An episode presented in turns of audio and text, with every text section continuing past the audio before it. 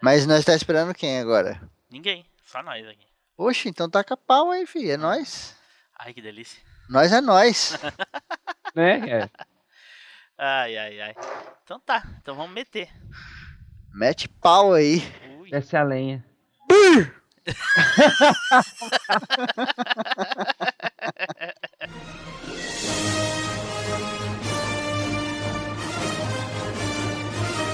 Você está ouvindo Machine Cast.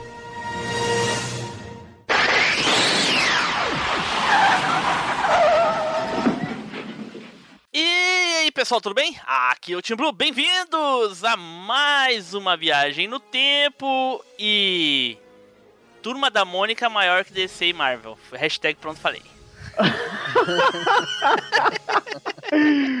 E aí, galera? Eu sou o Eduardo Filhote e eu pergunto pra vocês o seguinte: nós já viajamos no tempo 52 vezes.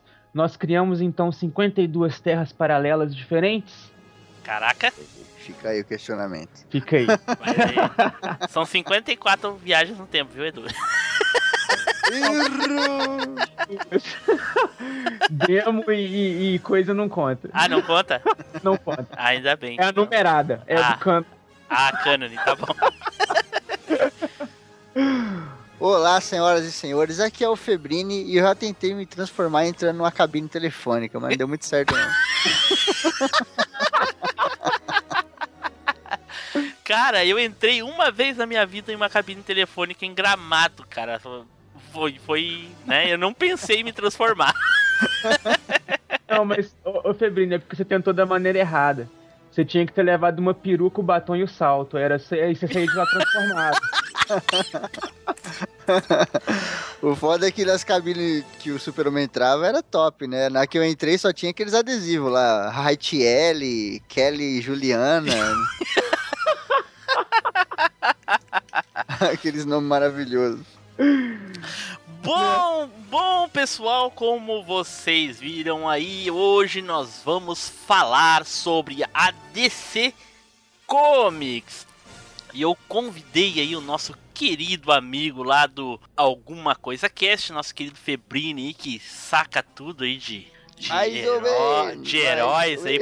Diz, de, de herói, diz que sabe, sabe tudo, diz que sabe tudo de heróis aí. DC, Marvel aí, tem cast de Pantera, Doutor Estranho. O que mais tem lá de, de, de herói lá, o Febrini? Nossa, lá tem herói demais. Lá tem Hulk, tem Wolverine, tem Homem-Aranha, tem a porra toda lá. Ah, beleza, ele só tem herói da Marvel. É isso que eu ia comentar aqui agora, né, velho? Não, Quer a gente tem o, um, dos, um dos mais legais foi o do Aquaman, cara. Foi Olha bem aí. maneiro. Olha aí, cara, o Aquaman é maneiro, hein? O, o Aqua, é o diz- Aqua Momoa. Eu ia falar isso agora, roubou minha frase maldita. Tem crossover com, o- com o Batman também. Tem um Olha aí. crossover lá que a gente botou o, Bra- o Batman e o Juiz Dredd pra lutar lá um contra o outro. Caraca, coitado do Juiz Dredd, cara. Será? Será? Ó, aí. ó. Bom, gente, então vamos lá, gente. O que, que a gente vai começar pelos nossos recadinhos, não é, Edu?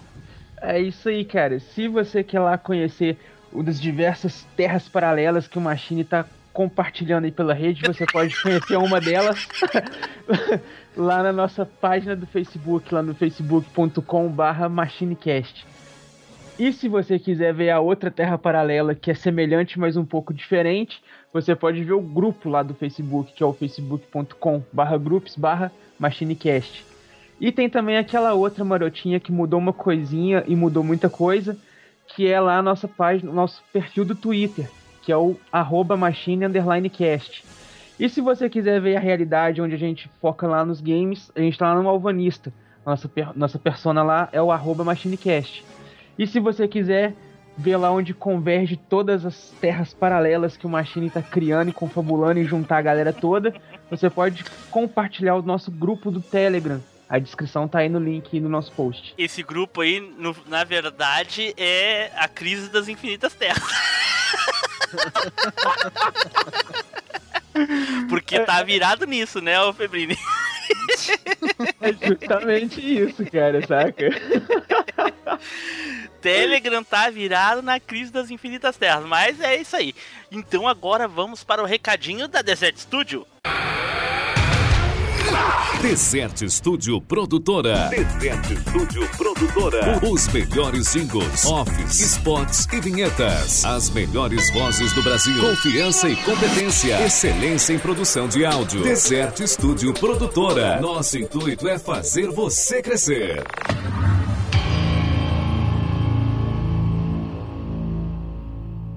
Certo, pessoal. Então, daqui a pouco vamos começar a falar de DC Comics, ok? Então, vamos pro cast!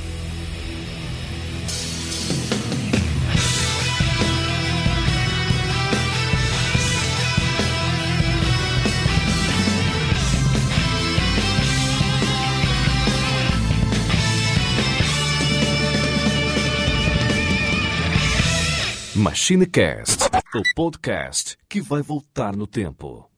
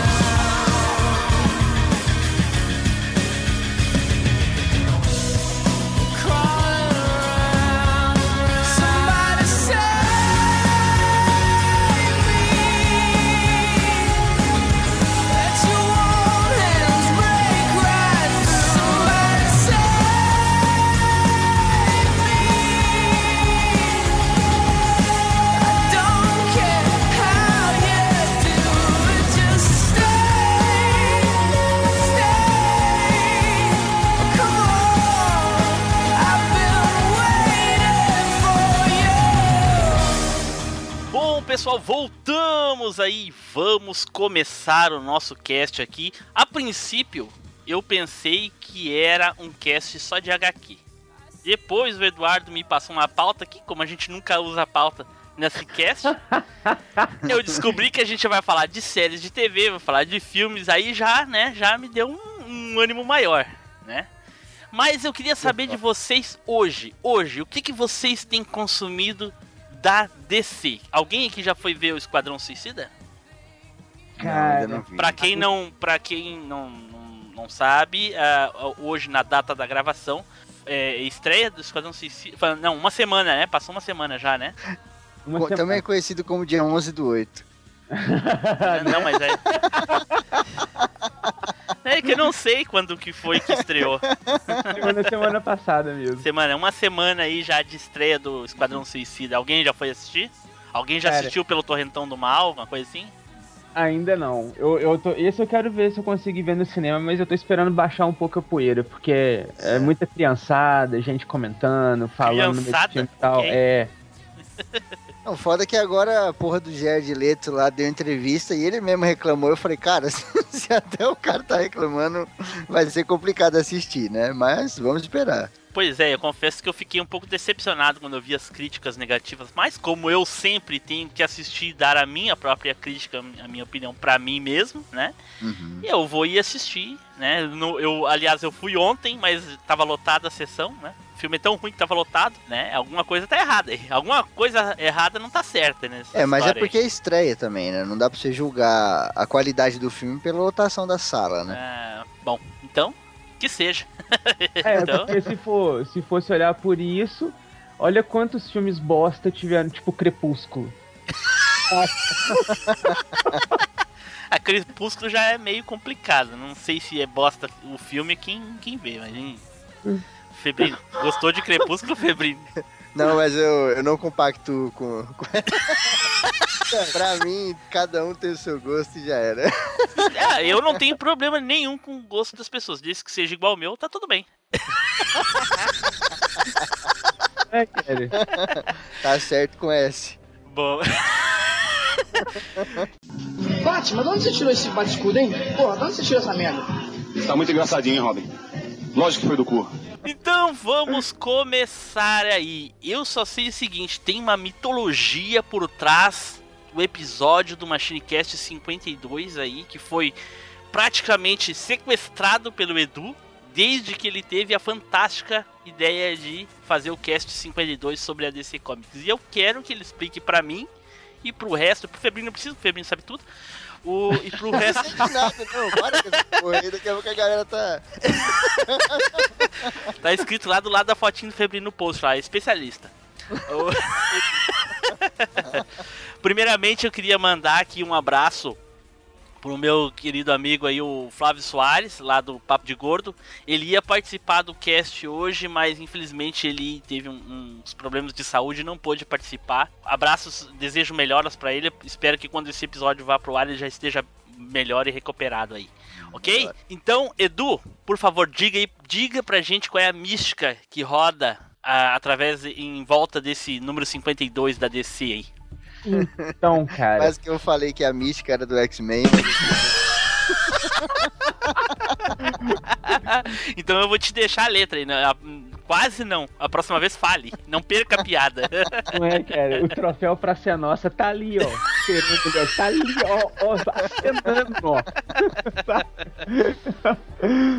Mas então, cara, a, a DC ela tem um conceito muito interessante que vai lá dos primórdios do- do- dos, dos seus quadrinhos, lá do- da aurora dos seus quadrinhos, que é a questão do multiverso. O que é o multiverso? É, na mitologia da DC, é o seguinte: alguma pequena alteração, por mínima que seja, causa o surgimento de uma terra paralela que tem uma vibração diferente da terra original e que é como se fosse um espelho daquela terra. Porém, alguns eventos aconteceram de forma diferente.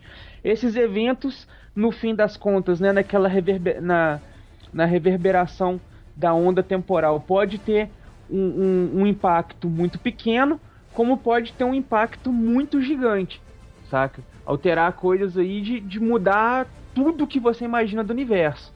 Ou de mudar coisas insignificantes ali, como um personagem que morreu antes ou morreu depois, e coisas do tipo.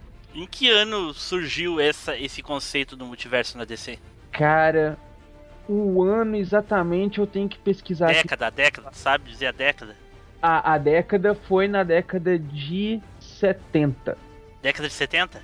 Década de 70. Ah, sabia. É a década da maconha, né? É muita maconha, né, cara? O cara bolar um troço desse é muita maconha no cérebro. Não, Só pode. Cara, mas não, isso é uma teoria científica, é chamada de teoria das cordas, saca? Ela já Aham. prevê que existe esse negócio de, de várias terras paralelas, onde os eventos acontecem, algumas coisas, pequenas mudanças, outras mudanças muito drásticas. Tipo, pode existir uma terra, por exemplo, onde a Segunda Guerra Mundial foi vencida pela Alemanha, saca? É, é, é, houve essa alteração no tempo, a Alemanha venceu a guerra, e tudo lá é diferente desse ponto em diante sabe? Então a DC trabalha muito essa questão. E tiveram várias terras, várias histórias, vários tudo, e, que foram gerando várias terras diferentes e, e- até gerar, digamos assim, uma infinidade de terras, saca? Até que a DC já não estava dando conta mais de controlar tantas terras, tantas versões de personagens, tantos contos alternativos, tantas versões alternativas e tudo, que ela resumiu essas terras paralelas a 52.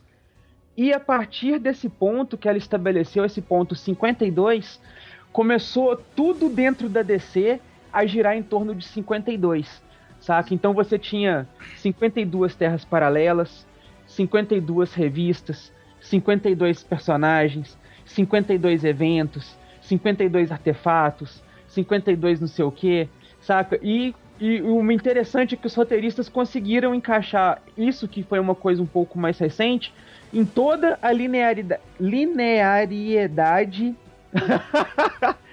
que os quadrinhos tinham até então, saca? Então, coisas tipo assim, o Batman lá dos anos do- da década de 30, saca? Do Detetive Comics 29 lá, 39, quando ele estreou, eles conseguiram colocar essa, essa definição dentro dos, dos 52 contemporâneo agora do século 21, Entendi. saca? Esse conceito da DC é muito legal, assim. Cara, é muito louco. Principalmente num primeiro momento, né? Porque ela pode trabalhar muitas coisas, a criatividade vai lá, puta, tipo o que a gente vê no Watchmen, né? Aquela coisa da, da guerra do Vietnã e tal, sendo vencida pelos americanos e tal. Você pode trabalhar muito bem aqui no universo da DC. Na minha opinião, o grande problema, entre aspas, aconteceu quando começou a, a crescer demais. Foi isso que o Eduardo falou. Começou a crescer tanto e tinha tanta terra, tanto herói, tanta coisa que eles próprios não conseguiam mais trabalhar, entendeu? Eles ficaram saturados de criatividade, porque eles tinham tanto herói e tanta coisa pra poder fazer em tanta terra e tanto universo diferente Era. que não dava tempo, não, não dava tempo de você construir a história e tal, né? Porque você tinha que dar atenção pra tudo quanto era universo, assim. Tinha um ponto em que as histórias estavam, ah, o Batman da Terra 21 encontrou o Superman da 37, que não sei o que, a caçadora da, não sei, da Terra 100 e não sei Hum. quanto. Sim, e como eles eram muito diferentes, a- às vezes a pessoa que lia nem lembrava como que era o Batman da Terra 37, tá ligado? E aí na- ali na história eles não davam a introdução novamente. Só que aí você, pô, você não consegue memorizar a história de um personagem? Pô, é um ok, mas são 500 Batman, 500 Super-Homem. Caraca, que hoje, hoje eu tô vendo Flash e eu já tô perdido com três terras, caralho. Eu já fico perdido com três flash. É, três Flash e já tô perdido. Meu Deus. Saca, velho? Que é uma coisa muito interessante. A DC soube introduzir. Quando eu vi isso na série do Flash, cara, minha mente bugou de um, de um tal jeito que eu falei: caralho, velho, eles introduziram o multiverso na série. Ah, mas uma Edu, forma- pra bugar a tua cabeça não precisa muita coisa. Né? Não, Umas três, quatro referências aqui que eu te disser já bugou já pro resto do dia. Não te preocupe. é, cara, é porque eu sou, velho, eu sou muito entusiasta, cara. Eu, eu, quando eu vejo um negócio, quando eles conseguem colocar. Porque eu vejo assim, são ferramentas é, criativas que eles têm nas mãos que muitas vezes eles usam de forma muito ruim, saca, Tu velho? acha que isso é uma ferramenta criativa? Isso pra mim é, é, é- é a maior eh, desculpa que eles podem dar, tá ligado? Ah, esse, esse, esse Batman loucão aqui, ah, esse aqui é da, é da Terra 69. Esse Batman, Velho, o Batman, o Batman ah, ah, louco por sexo é da Terra 69, esse. aí. Mas eu concordo com o Eduardo, eu acho que é uma puta ferramenta criativa por conta desse leque de variedades que eles têm, entendeu? Só, é, eles, por exemplo, o que eles costumam fazer muito, né? O, o, é, pelo menos o que eles faziam, né? Porque agora deu aquela unificada ali, porque eles próprios entenderam que tava uma zona. É, às vezes você pega um Batman e aí você vai pra uma Terra X onde o Batman é um pistoleiro Sim. sabe? E às vezes eles dão tanta importância pra isso que eles esquecem que a ferramenta deles é muito maior. Então, pô, o que seria legal, entre aspas, de fazer? Mais criativo. Você quer fazer um Batman pistoleiro? Puta, joga ele no Velho Oeste. Porque você pode. Aquela terra é completamente diferente, sabe? Você pode usar a sua criatividade de uma maneira completamente nova. É, eu adoraria ver, por exemplo, sei lá, vamos dar um exemplo aqui, o, um super-homem é, na era pré-histórica, tá ligado? Ah, Pô, ele veio pra cá na era pré-histórica, então ele tá lá 10 mil anos atrás, o super-homem. Não consegue falar, ele anda igual um Neandertal, sabe? igual um Homo sapiens arcaico. é, o que Seria maneiro, né? Sim, mas o que, o que me dá a entender é que, hum, por mais que sejam infinitas terras, a, a, a linha do tempo, a linha temporal de cada personagem é a mesma em todas elas. Então, Mas é aí que. Não eles- é aí necessariamente. que- É, então. não outra, é, não é. É, é aí que eles quebram a criatividade É.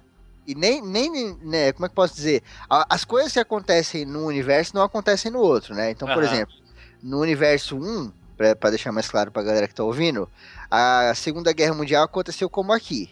A Alemanha perdeu aquela coisa toda. Aí no universo 2, a Segunda eh, Guerra Mundial foi vencida pela Alemanha.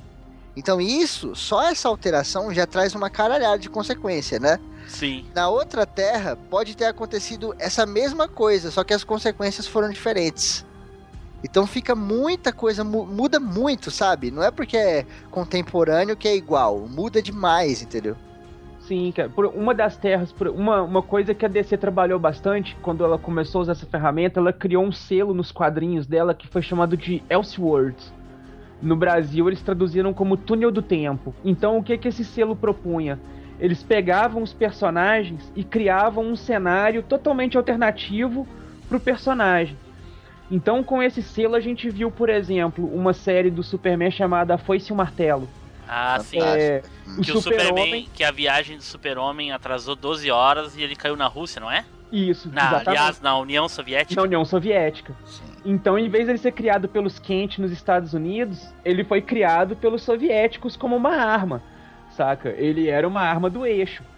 É, então, tudo aconteceu diferente. A, a Liga da Justiça nunca aconteceu. O Super-Homem dominava o mundo. O, o Lanterna Verde quase não surgiu. O Batman era um, um rebelde fanático, saca? Caraca. Em uma outra linha do tempo, o, o, o Batman foi achado pelos Wayne, saca? Caraca! que Então, loucura, velho! nunca existiu Bruce Wayne. Quem existia era Clark Wayne, saca? E Eles não, tiver, pa- eles não tiveram filhos. Não, eles não tiveram filhos. Eles encontraram o, o, o- a nave do, do, do Clark. Ela caiu nas proximidades de Gotham. Que loucura. Isso, Tá. é, isso é tudo nos HQ. Tudo nos. Assim, deixa eu deixar claro pro- para os ouvintes por que eu tô perguntando. Porque eu não sou leitor de HQ, né? Eu, eu tô aqui falando de HQ de metido, né? o primeiro HQ que eu li na minha vida, olha, olha, olha que loucura. O primeiro que eu li, o, ah, não sei se foi o único, não tenho lembrança de outro, mas eu sei que e- o primeiro que eu li foi muito marcante. Provavelmente eu li mais, mas o primeiro foi muito marcante porque foi justamente o HQ que o Superman ressuscita. Sim. Hum, foi, foi, foi- mas foi um marco, né, cara? pois é, Foi- pois é. Então É. foi justamente eu peguei o, o- exatamente o número que ele ressuscita. Então é, quando eu vi recentemente aquele vídeo que a Warner distribuiu lá dos 75 anos do Super-Homem, tem lá a- as imagens dele ah, representando o HQ, algumas imagens iguais a que tinha no HQ lá dele, eh, quando ele ressuscitou com aquela roupa preta e coisa tal. Nossa, aquilo me trouxe um sentimento assim de lembrança e nostalgia de quando eu, eu li aquela, aquela revista, muito legal. E e aí outros só mais recentemente mesmo, tipo The Walking Dead, daí eu já li também Guerra Civil e e o Injustice. Mas dos antigos, o único que eu me lembro foi esse. Por isso que eu tô perguntando aqui pro Edu. Sim, mas, são Mas- todos assim, é, tipo edições especiais, saca? Saiu aquele arco Sim. de histórias ali, isolado das histórias do canon e tal. Ah, então tu quer. Tu tá me dizendo que os HQs seguem uma linha de cano desde que o personagem foi criado até os dias de hoje. Ele tem uma sequência temporal, saca? Ah. E- mas essa sequência, ao longo do tempo, é, é o que a gente foi falando. A DC foi perdendo o controle e ela Sim. foi reformulando esses, esses Ela personagens. foi dando um reboot, né? Porque Isso. não tinha, tinha, tinha, é, tinha terra que era uma loucura da porra. Tem, tem uma terra que, tipo, morreu, morreu o Super-Homem, morreu o Batman.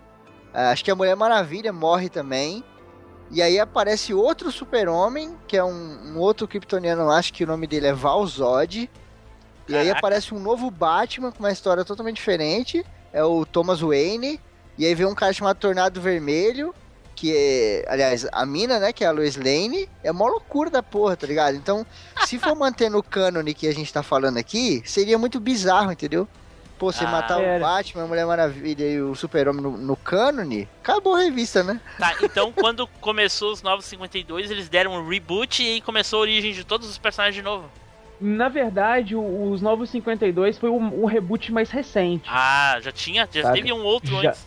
Já aconteceu outras vezes. Caraca, é uma, é uma crise o, o mesmo. ponto interessante você falar de crise porque o, o ponto o marco mais, mais é, importante da, da, da, da, da linha editorial da DC é justamente a crise nas infinitas terras que foi a primeira maxi saga da, da DC que se propôs a fazer um- uma ordem editorial em toda a empresa então o que, que eles fizeram como os personagens tinham várias é, origens diferentes para várias terras diferentes e você já não sabia mais qual personagem estava sendo fixo de qual terra mais. e tava perdendo aquele controle. Ué, não era só ler os números passados, pô? É, mas tipo, né, cara, tipo, 500 números Né? passados. 30 anos de, de personagens aí, de quadrinhos, 40 anos aí.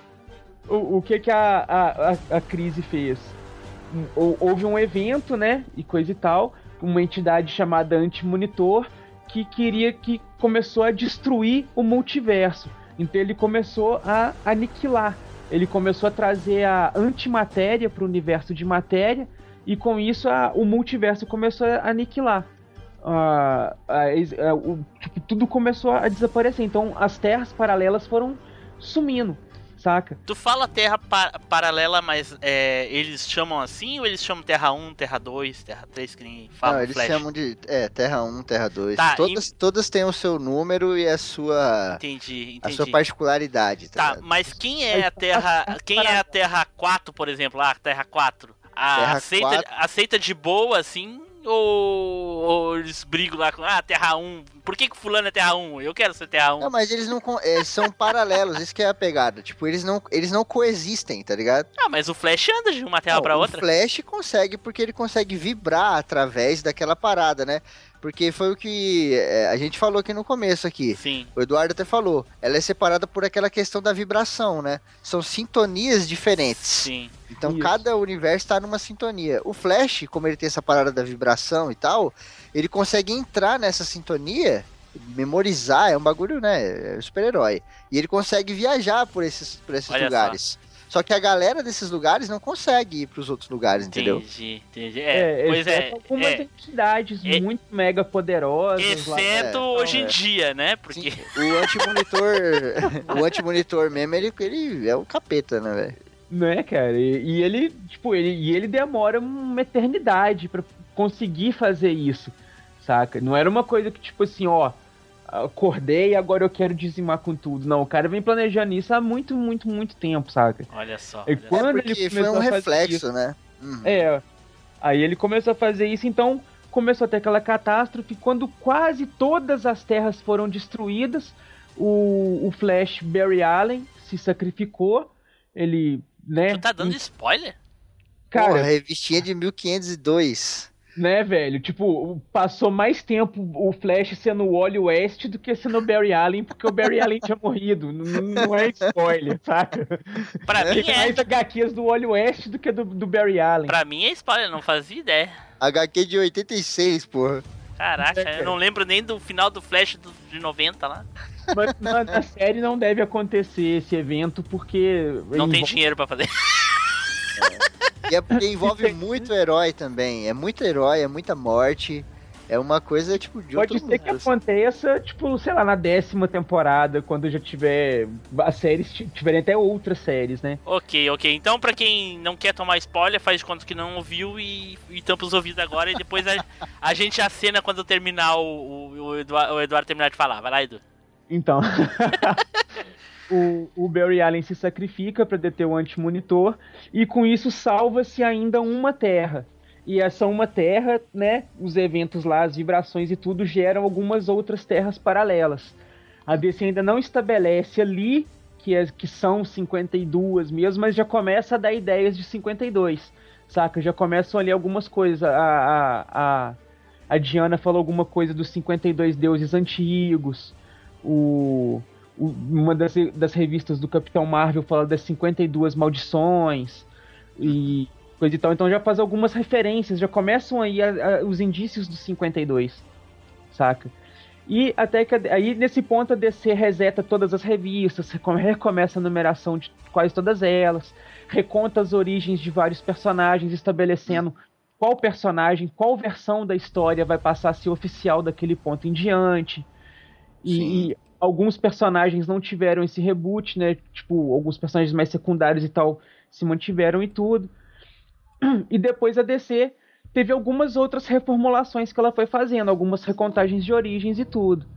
Mas a mais impactante que ela teve depois nos quadrinhos foi o- os Novos 52, que aconteceu aí depois do evento Flashpoint, né? O Sim. Flashpoint Paradox. Olha aí. Foi bem marcante, né? Os, os Novos 52 é muito marcante. Pe- pela criatividade dos caras voltando à tona, né? Tem muita coisa legal ali e tal. Até na, na própria história do Flash. Tem alguns inimigos do Flash que não tem poder, né? Eles não têm poder, eles têm tipo uma arma. Tem um cara lá, vai, vai me fugir o nome dele agora. Do Que- frio aquele? Do frio. O O cara do frio. Capitão Exato. Frio, ele é. tem uma arma, né? Desenho clássico lá e tal. Na 952 acontece uma parada lá e ele próprio solta gelo.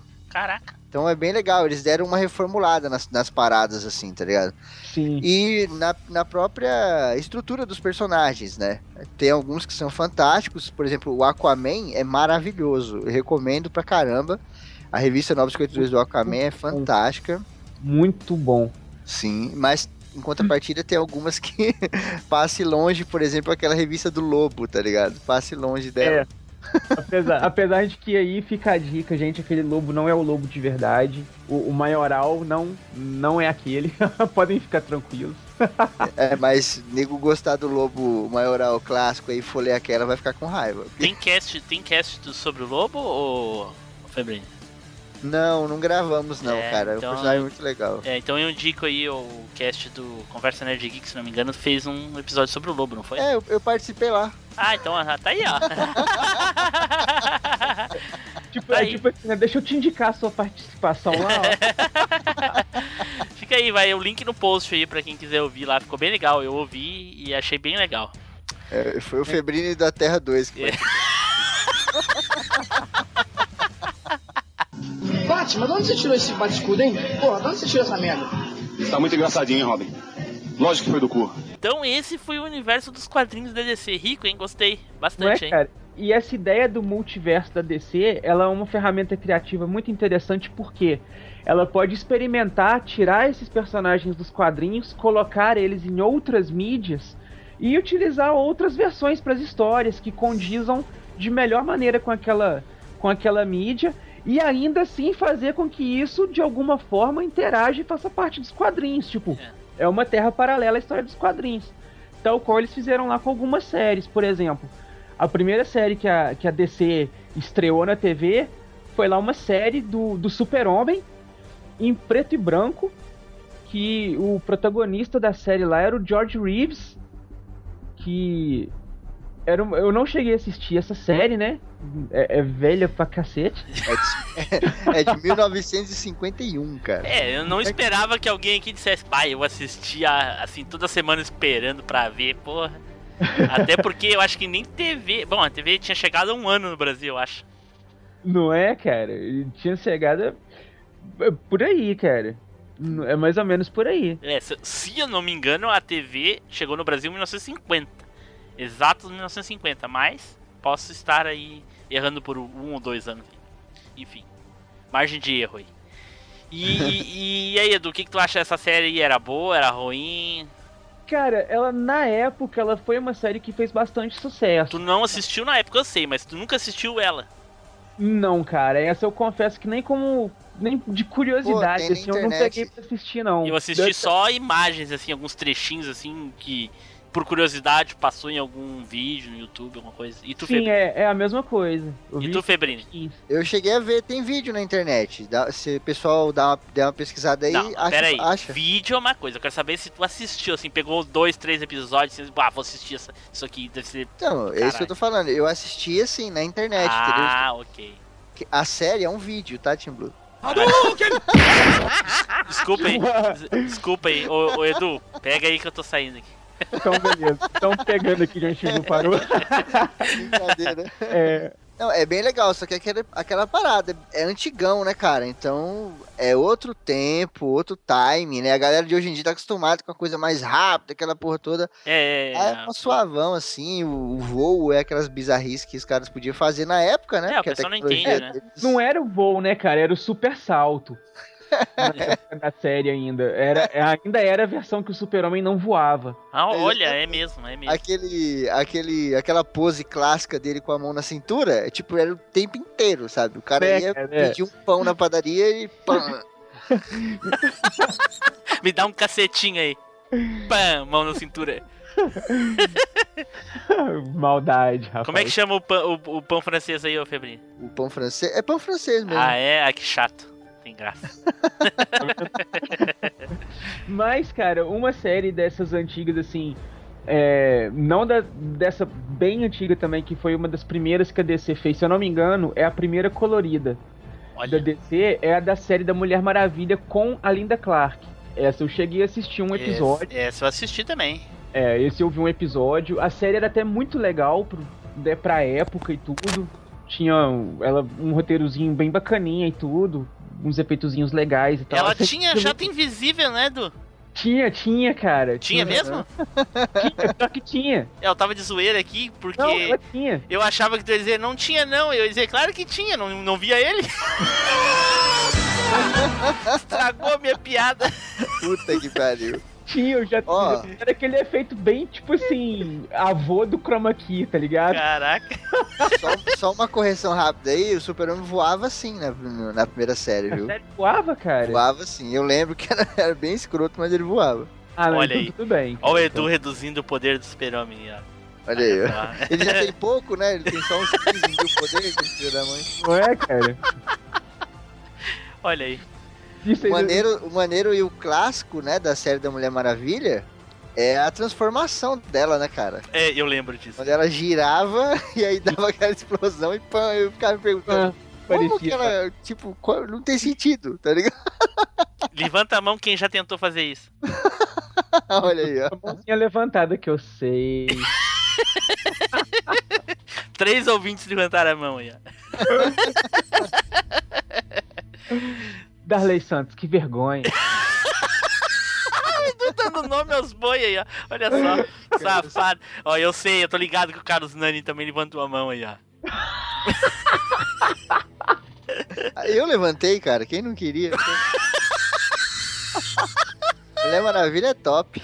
Mulher Maravilha ela é mais foda do que muito super Cara, eu, o pior é que aquela atriz, tirando o cabelo da época, que hoje, hoje pra gente é, é- é algo grotesco, mas na época era, era a moda, a atriz é linda, né, cara? Como que é o nome dela, Tim Blue? Linda Clark. Linda Clark. O nome dela é Linda Carter, tá? É Linda Carter? Tá ah, errado então, na pauta e tá tá errado errado na pauta. cast. Então, corrigindo aqui, perdão, gente. A série da Mulher Maravilha com a Linda Carter. Perdão, Linda. E tá linda até hoje, cara, porque ela já é uma senhora, né? 65 Sim, sim. anos. Olha, Mas se você olhar ela, ela tá. Putz, o rosto fantástico, assim, o corpo. Cara, me parece que ela vai participar do filme da Mulher Maravilha. Ah, ó, ela participava do, do Smallville. A gente vai falar posteriormente aí, não sei se já pode falar agora. Pode falar, Tim Blue, da referência? Pode, É, Edu- pode falar também, tem o, outra Edu- o série. Edu, é o Edu que manda aí. É, mas pode, pode. É outra, outra série também. É o Smallville, que também trouxe versão diferente aí de, de- da Liga da Justiça praticamente inteira. Então, lá no Smallville, ela não tinha aquela menina lá, uma loirinha? Não vou lembrar o nome dela, cara. Acho que era. Ah, putz, acho que era Chloe, uma A Chloe. Chlo- Chloe. A Chloe. Linda era a mãe dela. Ah, em que série, que temporada ela apareceu? deve ter sido da Não primeira. lembro. Ela aparece numa temporada que ela tá num manicômio, assim. um- ela é loucona, que ela, a Kryptonita afetou ela Ah, e aí ela ficou pode meio crer. doida. É a Linda que- Carter. É que o Brainiac tá afetando a mente dela. Uhum. E ela consegue controlar os outros caras que estão afetados pela, pela Kryptonita, umas paradas assim. Na verdade, no Smallville tudo é Kryptonita, né? Kryptonita, é. Aquela, a terra do Smallville. Nossa, a- ela participou da sexta temporada e eu não vi, eu vi só as três primeiras. É legal. Eu vi só cara. a- as últimas, eu vi da sétima pra frente. Não, a sexta eu vi também, eu vi da sexta pra frente. Tu- o, o quê? Tu viu do- das, das últimas? Por que, que tu não viu desde o começo? Ah, porque tava chato pra caralho. Tu tá de sacanagem. Quando chegou na sexta, falaram assim, tá acabando. Eu falei, pô, vou ver pra ver como é que ficou o final. Se eu gostar do final, eu vejo tudo. Aí eu fui, aí entrou Supergirl, apareceu Arqueiro Verde, Cyborg, Aquaman, Flash, não sei o que. Aí foi falando, ah, agora ficou interessante. Aí eu fui daí pra frente. Nossa, quando aparece o Flash é um esculacho, né, cara? Que ele sai correndo. Não é, cara, ah, vamos apostar uma corrida, vamos. Então os dois de pau a pau, aí o Flash só pega assim, dá um tchauzinho pro Clark e some. Eu falei, Agora eu vou correr de verdade, né? né, cara? Eu não, Eu achei não vi nada disso. Não vi nada disso. Isso acho que foi na sexta também. E, e eles colocaram uma sacadinha interessante pro Flash. É que na hora falaram, ah, mas qual- quem é você? Ah, meu nome é Barry Allen, Wally West, Bart Allen. Tipo assim, né, cara, não, não, não, não- especificou qual Flash ele era. Ele podia ser qualquer um. Sim. sabe? Eu deixei isso bem, bem. Achei bem bacana porque deixou bem em branco. Apesar deles não terem depois utilizado melhor o Flash na série, podia ter colocado alguma coisa dele viajando no tempo pra falar alguma coisa ter afetado e tal, e tudo, não exploraram nada disso. É, porque lá no, no, no Sobrenatural, no Sobrenatural, lá no Smallville, as coisas são muito é, momentâneas, né? Tudo é muito momentâneo, né? A- Não tem aquela sequência que a gente vê em outras séries, né? Por exemplo, sei lá, você pega um Walking Dead. A série é uma, uma grande sequência, né? Ali no Smallville não, parece que é aquela... É, essa é o semana. vilãozinho do dia, né? É, exato, é. o vilão do dia, esse, esse esquema mesmo. Eu- Eu não eu- gosto, eles eu chamam de formato de é, história da semana, quadro, quadro da semana. Eu não É gosto. o arco que se fecha durante a semana mesmo ali. É o que menos me agrada desse tipo de formato. Mas há quem goste desse, exatamente desse tipo de formato. Sim. Um- Pra uma coisa mais descompromissada é legal. É, pois é, eu, eu- um dos motivos que me fez assim gostar um pouco bem menos, assim, digamos, do Ômega, Cavaleiros do Zodíaco Ômega. Uhum. Mas enfim, segue Edu. Porque no clássico era 10 episódios pra passar uma luta, né? Isso que era legal. Não, e o interessante do Smallville é que todo mundo passou 10 temporadas, né? Ou foram 8? Foram 10. 10 temporadas. Foram 10. Todo mundo passou 10 temporadas esperando o Clark vestir o uniforme azul e a capa vermelha. Pois Sim. então, o que, que Aí assi- você chega no 10, na décima temporada. Eu vou spoiler mesmo. Porque você chega na décima temporada, você chega no último episódio e você pensa, vai aparecer a porra do uniforme. Aparece uma foto dele, acaba o episódio. Ou. Errou! Pois, e- pois então, o que, que eu barbaridade. assisti de Smallville? A, a- da primeira à terceira temporada e o último episódio da décima. e, aquilo Porque eu ali- queria ver justamente isso. e aquilo ali foi uma decepção tão grande, cara. Batman, de onde você tirou esse bate-escudo, hein? Porra, de onde você tirou essa merda? Tá muito engraçadinho, hein, Robin? Lógico que foi do cu. E ao contrário de uma outra série do Super-Homem que, né, as aventuras de Lois e Clark, Uh, isso eu assisti demais, cara. Assisti tudo. Essa é fantástica. cara, que era uma série que não tinha vergonha de usar o Super-Homem, velho. Aham. Cuequinha em cima da calça, boinho tosquinho. Eu Entendeu? adorava essa série. É, putz. ela, era, ela era. Tipo, hoje a gente vive uma era das adaptações muito estranhas, né? As pessoas não fazem só adaptações, elas fazem alterações. Sim. A Lois e Clark era uma adaptação muito fiel aos quadrinhos. Sim. Até onde a, né, a tecnologia e o orçamento deles conseguiria levar. Mas, putz, eu achava isso muito legal, cara. Sim, o jeito sim. do super-homem, as coisas que caíam, explodia, aquele negócio da menina caindo do prédio. Putz, era o que eu vinha no quadrinho quando era moleque, né? E aí quando passava a série uma cena assim, eu adorava, cara. Olha e eu só. também achava aquele ator lá que fazia o, Muito o legal. super-homem muito legal, assim, pra ser um super-homem e tal. E esse ator que eu não lembro o nome aí, vai ficar no post a foto dele aí. E hoje ele fez uma participação na série da Supergirl, né? Sim, Olha faz maneiro. o pai da, da Supergirl na série. Isso, pai adotivo no caso. Pai adotivo, é. Isso. Mas, ô Febrini, uma coisa que eu lembrei aqui, tu, tu tava falando do- da série do Super-Homem lá, aquela primeira, da década de 60 lá. Que o Superman, qualquer coisa, botava a mão no- na cintura, lembra? Aham. Esse, da, do Lois e Clark, ele, ele fazia a mesma coisa, só que com os braços cruzados. Aí toda hora cruzava os braços no peito. Toda hora cruzava os braços pra mostrar os músculos. Não é, cara? Forçar o peito de pombo, assim. O foda é que esse cara, do, da Lois e Clark, ele tem uma fisionomia muito marcante, né? Tem alguns atores que, tipo, sei lá, o Johnny Depp. Você olha o Johnny Depp, ele tem uma fisionomia muito marcante, assim. E ele, como tinha uma fisionomia muito marcante, quando ele colocava o óculos, não mudava nada. Nada. Não, eu sabia que era nítido ali o cara, velho. Ah, mas agora tu falou uma, co- uma coisa agora, eu lembrei de, de comentar algo eh, que eu vi na época do, do Orkut, se não me engano. Uma história em quadrinho, um, aliás, um, um número aí da história em quadrinho do Super-Homem que explica o motivo por que que ninguém reconhece ele. É porque não é Porque os só roteiristas não colocar o óculos também. É, mas não é só colocar o óculos. É, se for Ele- co- roteirista, daí vai, vai tudo, né, o? Não tem explicação, cara. É, é, é, a questão é que ele, ele, ele tem poderes também, né, psíquicos, uma coisa assim, né, que ele... O óculos Não, dele é não, super poderoso. Não, isso aí foi uma viagem do roteirista que foi desconsiderado depois. Ah, é? Então É, tá. não, isso aí Então não por faz que que ninguém reconhece ele de óculos? Oficialmente é porque é o seguinte: todo mundo tá acostumado a ver o super-homem com aquela clareza heróica dele. Ele ostenta a, a, a, a nobreza, digamos assim. Você não vê ali indícios de, de medo, de vergonha, de, de incerteza. Entendeu? O olhar dele é. se- Você vê que ele tá sempre com o queixo pra cima, o Com olhar. certeza, o cara sair com a cueca em cima da calça não pode ter vergonha, né, cara? o peito, o estufado, a coluna ereta e coisa e tal. Quando ele tá como Clark Kent, você vê que é o completo oposto. Ele tá com a cabeça, ele sempre fica com a cabeça baixa, ele encolhe o peito, arqueia as costas, fala, fala é, tímido, faz, cara, não olha as pessoas fixo nos olhos, não não fica de cabeça erguida. Então você tem todo tipo, a própria psicologia te aponta isso que você vai procurar traços em comum. Quando você vê muitos traços que são diferentes demais, você não assemelha. Mesmo que algumas coisas possam te dizer que é significante, você não, não consegue assimilar aquilo àquela pessoa. E o Entendi. super-homem, ele te passa uma grandeza muito grande. O Clark te passa uma pequenez muito grande, de pessoa muito insignificante. Entendi. De Eu, forma eu que as acho. pessoas não percebem o Clark, saca? Eu acho esse argumento muito.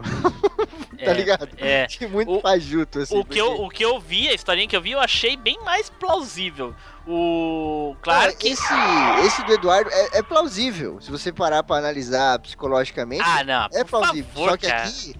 Não, se você for pegar a psicologia, a Sim. psique, tá ligado? De uma Sim. pessoa extremamente extrovertida e uma extremamente acanhada. Mas aqui a gente tá falando da imagem.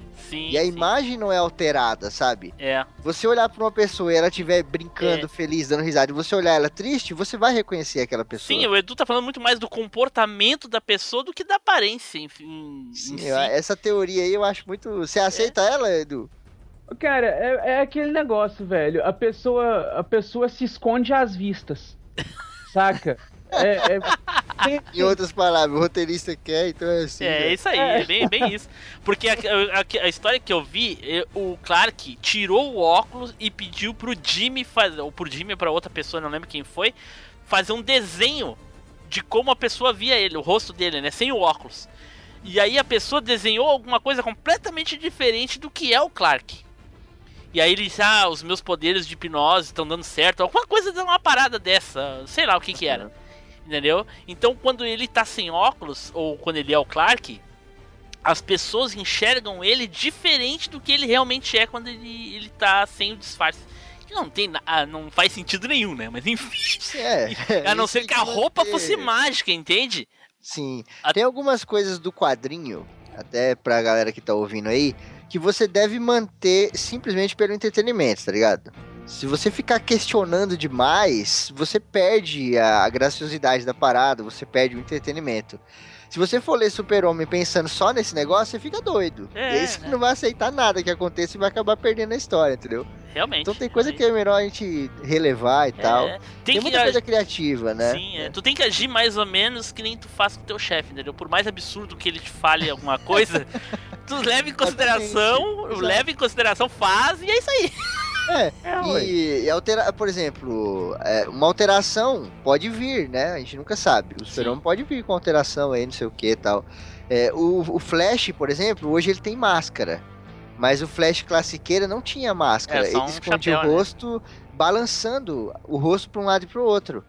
Ele ficava vibrando o rosto tão rápido que a- você olhando a cara dele ficava desfigurado. Olha Sabe só. quando a pessoa fica balançando a mão assim você não consegue Mas hoje, direito? na série atual, até com máscara ele faz isso. É, ele faz isso até com máscara então. E é Mas aí muito mais plausível, maneiro, porque né? ele faz isso quando ele tá bem perto das pessoas, tá ligado? E, e, e- e tem tudo a ver. Eu acho que, que é o mais correto, porque a pessoa reconhece mesmo com a máscara, cara. Exato, isso é maneiro, né, cara? Ah, Mas tá essa louco. parada do super-homem é melhor relevar e curtir o personagem. Não é, cara? É, de- deixa abaixo, deixa abaixo. Ai, ai, ai. Mas, Edu, eu sei que falta uma série aí que os ouvintes com certeza iriam matar a gente se a gente não falasse. Que eu acho que é a, a série mais clássica e fodástica de todos os tempos, não é? Batman! Batman!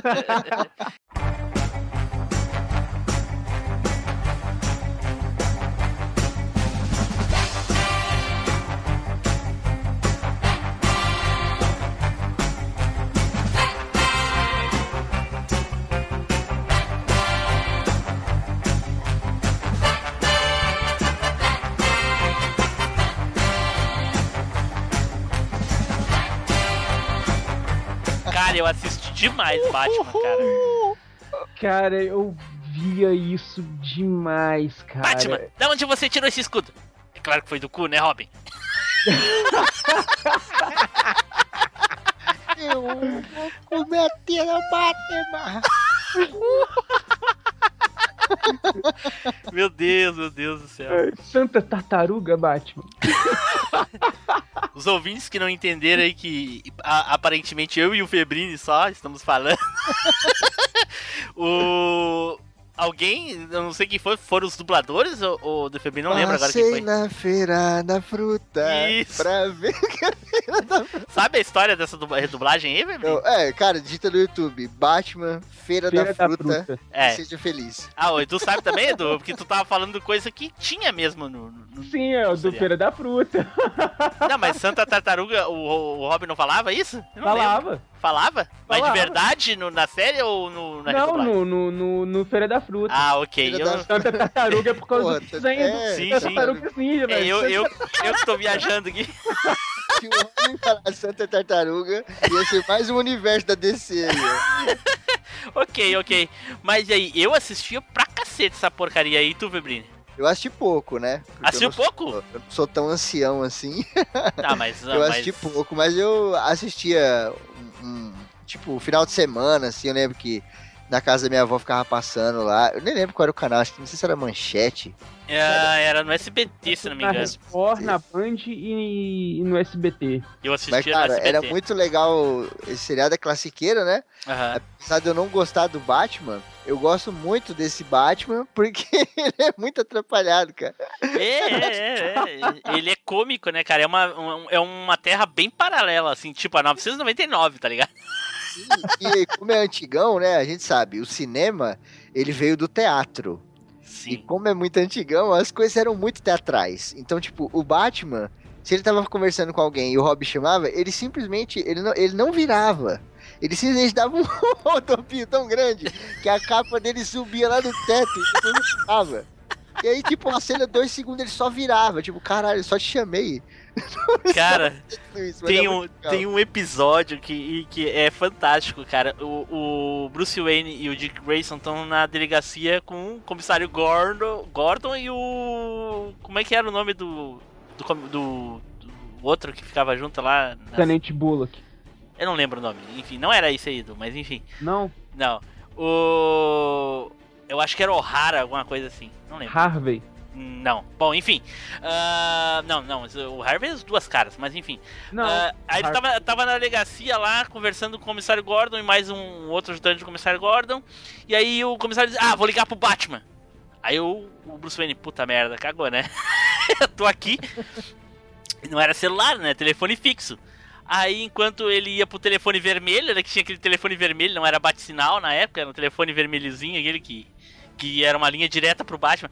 O cara que fez a instalação não sabia onde é que ficava a Batcaverna? cara, eu nunca pensei nisso. Mas É, enfim, ser foda. é, mas enfim. uma parada maneira dessa série que pouca gente sabe. Não, sabe- mas peraí, eu não, te- eu não terminei a história. Calma aí. Ah, foi mal, desculpa, desculpa. Calma aí, calma aí. Aí o comissário Gordon pegou e ligou pro, pro Batman, aí quem atendeu foi o Alfred, né? Aí, s- só que antes disso, o Batman, o Bruce Wayne ligou pro Alfred e falou: Ô Alfred, o comissário Gordon vai ligar pra você. Aí você fa- linka a chamada aí. Aí o comissário Gordon ligou, o Alfred atendeu, e aí diz, ah, só um minutinho. E aí virou os dois telefones assim, sabe? Encostou no, no outro assim, pro comissário falar pelo telefone com o, o Bruce Wayne. É impossível acontecer aquilo ali, mas ele, mas ele fez, ficou ali segurando. E aí o, o comissário Gordon meio assim, nossa Batman, eu estou falando com você e eu, eu sempre pude jurar que você era o Bruce Wayne, mas o Bruce Wayne está aqui do meu lado. Aí ele olhou assim, deu uma risadinha. e o Bruce Wayne falando bem alto assim, pois não, comissário Gordon, como é que eles não ouviram o que, que tá conversando, né? É aquilo, né, cara? O cara É, tem que é. relevar, né? É, fora os gadgets, né, mano? Baixo Não puxava é, escudo, puxava lanche de presunto pra comer. Puta. Puxava corda, bambolê. Tinha até o bate-bambolê, velho. Como é que era? Era bate sanduíche? Como é que é? Bate sanduíche? Bate misto. Uma parada maneira que eu ia falar é que lembra um pinguim dessa série? Aham. O ator que faz o pinguim é o Mickey, que faz o treinador do rock. Caraca, velho, não fazia ideia disso. Puta que Aquele velhinho, o nome dele é Burgs Meredith. Caraca, velho, é mesmo. Agora veio na cabeça agora. Porra, Maneiro, né, cara? sabia disso, Edu? Ó, não, não sabia, cara. Caraca, Não uma, sabia. ator, né? uma das curiosidades que eu sei dessa série aí é que o ator lá que faz o Coringa, ele ele pinta o bigode porque ele não quer raspar. É, ele tinha um bigodão que ele não queria desfazer de jeito nenhum. Até, né, o... Até na, na hora que você vê o vídeo, você vai ver que é bizarro, né, cara? Aham, Ué, dá pra então, ver. Aham. Mas a série é muito hilária, cara. Ela tem. Mas ela. E ela faz realmente referência nessa época nos quadrinhos. O Batman também tinha esse tom mais. mais cômico. Justamente por causa da repressão que os quadrinhos começaram a, a, a sofrer nos Estados Unidos por conta de censura. Saca? É, foi lançado um livro lá nos Estados Unidos, lá de um, de um pastor lá. Esqueci o nome do livro agora, mas o livro falava é, tipo assim, a- a- colocando maldade nas coisas dos quadrinhos, saca?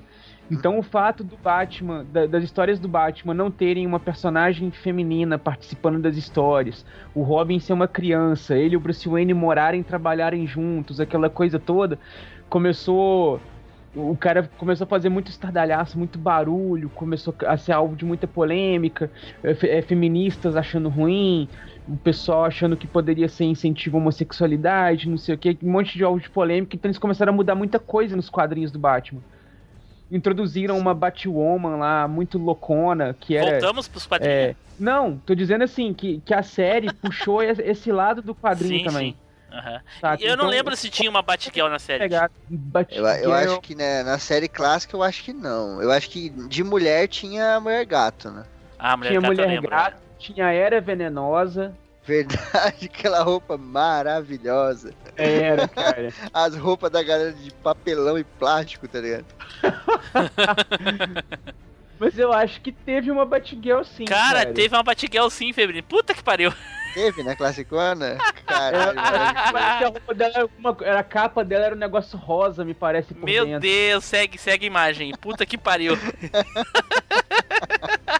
Caraca, as roupas É. desse seriado são as melhores. Olha isso que fantástico. Teve mesmo lá a Batgirl. Caraca, Saca. velho. olha, olha o capacete disso. Meu Deus. Classiqueira, né, mano? Meu Deus, Deus. Tá uma foto dos três juntos aqui, cara. Ela é roxa, ela é toda roxa. Né, cara? O Batman era todo azul, porra. Não, cinza. Não, o Batman era, era azul. Era né? azul- porque a gente azul via e roxo. É, então, a gente Azul? Azul? Mas eu tô vendo uma foto colorida aqui, ele, ele, ele tá cinza, cara. Cara, isso é azul, isso é azul claro. Isso- Tá de É, é sacanagem azul, comigo, a- cara. As câmeras, né, mano? É É. azul claro. Caraca, velho, pra mim isso é azul. Olha, olha, olha as pernas. Ah não, mano, mas até, o, até os, mas até os action azul. figures é cinza, velho. Não é possível que é azul, cara. Ou eu sou daltônico. Olha aí, olha É aí. azul. Isso aí é, azul? porra. Tu tá de sacanagem. Não, Ah, isso, é, aí é um, isso aí é um action figure que fizeram É. baseado na imagem que você tem, né? Ah. E, e diga-se de passagem, então é uma action figure bem feinha. Tá, É. então aquele Batman dos anos 90, o anime aqui, ele também é azul, porque é a mesma cor desse aqui. Então, o, o Batman classiqueiro, eu acho que ele é azul mesmo. Caraca, velho, eu acho que vocês estão loucos. Mas enfim. Eu acho, não sei. Agora pintou não, a dúvida o- o- aqui. esse Batman aqui é azul, ó. Esse aqui que eu vou botar pra você. Esse aqui é azul, ó. Aquele do seriado é cinza, velho. Vocês são loucos. eu acho que vocês dois são daltônicos. Azul é a foto do Eduardo aí no, no, no Skype aí, olha aí, ó. tá parecendo o papai Smurf. É, velho, essa foto é do Blumen Group. É. Batman, de onde você tirou esse bate-escudo, hein? Porra, de onde você tirou essa merda? Tá muito engraçadinho, hein, Robin? Lógico que foi do cu. Então, cara, e uma outra série que só que né, nem todas as séries foram inspiradas tão fielmente nos quadrinhos, algumas exploraram essa ferramenta criativa e das terras paralelas. Uma Pra fazer delas merda, é a série, né? Pra fazer merda. Não, é, é, essa, essa foi mais ou menos merda mesmo. Uma série chamada Birds of Prey, né? Aves de rapina. Eu vou ter que Que procurar no isso. Brasil aí, quando traduziram aí, colocaram como Mulher Gato, que não tem nada a ver com o nome original aí, que seria Aves de Rapina. Que na série a gente tem acompanha lá a Helena Wayne, que é filha, eh, na verdade, desculpa, a Helena Kyle, que é filha da Selina Kyle com ninguém mais, ninguém menos que Bruce Wayne. E Caraca. nessa versão aí dessa terra, a Selina Kyle era meta-humana, de forma que a Helena é meta-humana. E ela combate lá o crime com o manto da. usando o codinome Caçadora. E junto com ela, né, treinando ela, servindo de guia, tá a Bárbara Gordon, já aleijada, pós Batgirl, pós atentado do Coringa lá, igual a piada mortal. É, a Batgirl lá aleijada. E também a. a a Dinah Lance, que é a Canário Negro. Só que antes dela, né, começar aí a, a lutar como a Canário Negro e tal. A série teve uma temporada só, Ah, é, dá pra entender por quê, né? Porque, cara, mudou coisa demais do- do- das versões dos quadrinhos. Não tinha nada dos quadrinhos, só referência, só os nomes dos personagens. Batman, Helena, Dinah, Ah. Canário, só os nomes, saca? Porque nem figurino nem nada tinha a ver. Mas a DC soube explorar melhor aí os quadrinhos nos desenhos aí, né? A DC também aí é famosa por ter várias versões animadas aí dos seus personagens. E ela tem versões animadas aí tanto em longas de animação como em séries animadas, né? E uma das primeiras séries animadas da DC que, que, que, que existiu aí foi aquela série classicíssima lá, que é a série dos Super Amigos. Né, cara? Que é o Nossa, Super é Gêmeos Ativar. Essa é maravilhosa, cara. né, cara? Que teve, velho, teve muito personagem nessa série. Tiveram alguns que foram criados exclusivamente pro desenho, né? Como foi o caso dos Super Gêmeos, né? A, os Super Gêmeos lá, que foram criados exclusivamente pro desenho. Tinha também lá o, o Raio ne o Tornado Negro, né? Que o Raio Negro tinha. É, eu lembro que tinha o Black Vulcan, tinha o Eldorado, mas eu, eu não sei se eles foram criados justamente pro desenho. Pro desenho, eles foram criados pro desenho. O Eldorado foi, o. Black Vulcan também, Ah, o- o Apache. o Chefe Apache. Ah, não, era só Samurai. Apache. O Samurai. era maravilhoso. Qual é o seu poder, eu sou um samurai? Saca, velho. E também apareceram alguns personagens lá canônicos da DC, né? O Nuclear, a Mulher Maravilha, o Batman e Robin, é, o Aquaman, o Cyborg, A mulher gavião. A Mulher Gavião e o, e o Gavião Negro. Muitos personagens apareceram, eram né, pequenos episódiozinhos aí de 5, 10 minutos no máximo, que traziam lá um, um esquemazinho, sempre o vilãozinho com o plano dele, a liga via lá dar um jeito de salvar. Aquele Mas barulhinho era- clássico, né? Enquanto isso, na sala na sala de justiça. Mas era muito legal, cara. E essa série animada, algumas curiosidades dela aí. Ela rendeu versões muito famosas. É, tiveram alguns personagens da série dos Batman que a gente comentou aí agora, né? A série sessentista do Batman aí, que apareceram por é, na série animada. Inclusive a versão do Batman da série animada era essa versão da série do- dos anos 60, que é Essa azul. que é azul. Rabo de vocês, o rabo de vocês que é azul, cara. É cinza essa merda. Mas enfim. Vai ser o novo, a nova polêmica do vestido, né? Agora não é mais o vestido, agora é o Batman. É. É porque, na verdade, o Team Blue é tão separatista que até ele, ele tá vibrando numa terra diferente da nossa, onde o Batman é cinza. Você que tá ouvindo, comenta aí no site ou manda e-mail pros caras aí e fala se é azul, se é cinza. É, enquanto a gente tá gravando na Terra 1, o Team Blue tá lá na Terra 2. Ah, eu tô, eu tô na É. Terra 52. Você tá na Terra 52 tons, 50 tons de cinza, né? Olha aí.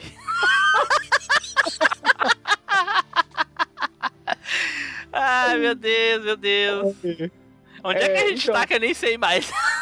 Super Amigo. Tá na série Super É. Amigo. Ainda? Ba- A Caralho. versão do Batman é essa da série dos anos 60.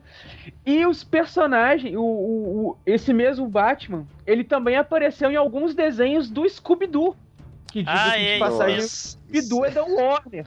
É mesmo, E- eu lembro disso. É, a, a DC é uma subsidiária da, da Warner.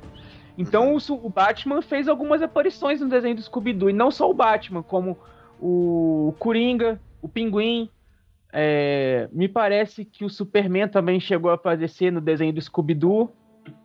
Não sei se a Liga da Meu Justiça Deus. chegou a aparecer. O é Aquaman apareceu? demais, o Aquaman né, apareceu? O Aquaman, o Aquaman, não lembro se teve não, cara. O Aquamomoa. Mas era um desenhozinho bem legal, cara. E um outro desenho depois aí, a DC começou a ganhar destaque mesmo com, com as séries animadas aí, foi quando o produtor lá, Bruce Timm, começou a fazer a produção das séries de, de animação da DC. Então a primeira série que ele fez animada foi a série do Superman, que depois foi seguida pela série do Batman, que é até mais famosa ainda que a série do Superman, rendeu até alguns jogos aí de Super Nintendo, Mega Drive, né, as aventuras do Batman e Robin, que ganhou uma sequência direta, inspirar uma- um derivado direto aí, que é o Batman do Futuro, que também é uma Sim. produção do Bruce Timm, e culminou todos esses desenhos aí no grande feito da DC, que foi Liga da Justiça.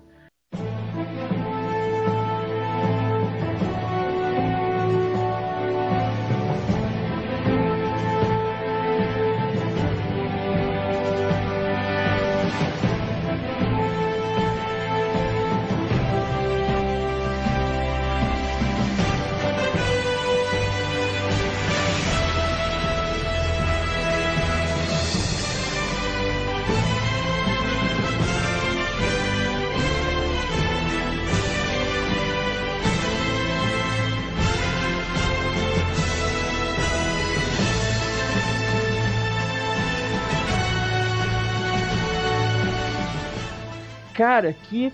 Meu Deus, foi um dos desenhos mais sensacionais que eu já assisti, cara. Liga da é Justiça muito é muito. Uhum. A DC, ela, ela quando ela traz. hoje, não sei, né? Cada um tem a sua opinião, mas hoje a Marvel tem um, um pouco de supremacia nos filmes, né? Em relação à DC. Vamos dizer que a Marvel tá um pouco acima da DC nos filmes. Sim, Mas na animação, cara, a DC é primorosa. É Com o estilo do desenho, né? Aquele estilo de arte que eles trouxeram é muito bom. Tipo, o cara com o tronco gigantesco, aquelas perninhas fininhas e tal. É bem característico, né? O queixão quadrado, bem delineado, assim, com muita sombra. É um desenho muito bonito. Até tanto te- na série do Teve um editor lá do. um desenhista lá do. Da Marvel que tentou fazer isso com o Capitão América. Não deu muito certo, né? então. Mas é, cara, e eles, tipo, foi muito marcante pelo traço e também pelas animações, porque o traço era muito bonito, né? A gente vinha de um traço meio bizarro, assim, meio esquisito. Aí vem esse traço bonito, a movimentação muito legal, sabe? Aquelas cores fortes e tal. E quando vem o Batman mesmo, putz, era muito louco, mano. O desenho Mas- do Batman era muito maneiro, tá Ô, ligado? Febrino, não sei se tu, o Eduardo, consegue me responder. Mas essa questão do traço, ele é de um artista e aí os outros desenhos são emulados, os outros artistas tentam repetir a, a- o traço do... Inicialmente. aham, inicialmente ele é de um artista. Ah, ele é sim. criado, né? Ele é desenvolvido, ele é criado e apresentado. Sim, E aí, às vezes, é, tem toda uma questão política lá. Vamos manter o traço ou não? Se você mantém o traço, é óbvio que outras pessoas vão ter que aprender também a fazer aquilo, né? Um exemplo clássico disso, pra galera entender legal, é a Turma da Mônica. aham. A Ah, Turma da sim. Mônica, ela tem um traço específico, né? sim. Mas é impossível ela ser desenhada inteira, todas as revistas, no mundo inteiro, o tempo todo, pelo. Só pelo Maurício. Só né, pelo é. Maurício, tá ligado? É impossível, né? Então as pessoas têm que se adequar ao desenho. Aqui na DC aconteceu isso, porque tem muita animação da DC que a gente não vê por aí, cara. Tem muito mesmo. No YouTube tem várias, tá ligado? Pois é. Você entra lá agora, você vê um monte de animação. É, mas contra o. tudo isso já passou no Brasil, porque eu encontro essas animações e tudo dublado, cara. Onde é que passou isso que eu não vi? É a TV a cabo, né? Então, não tem né, TV a cara? cabo. Bizarro. Tudo, tudo, É. tudo passou no. Não.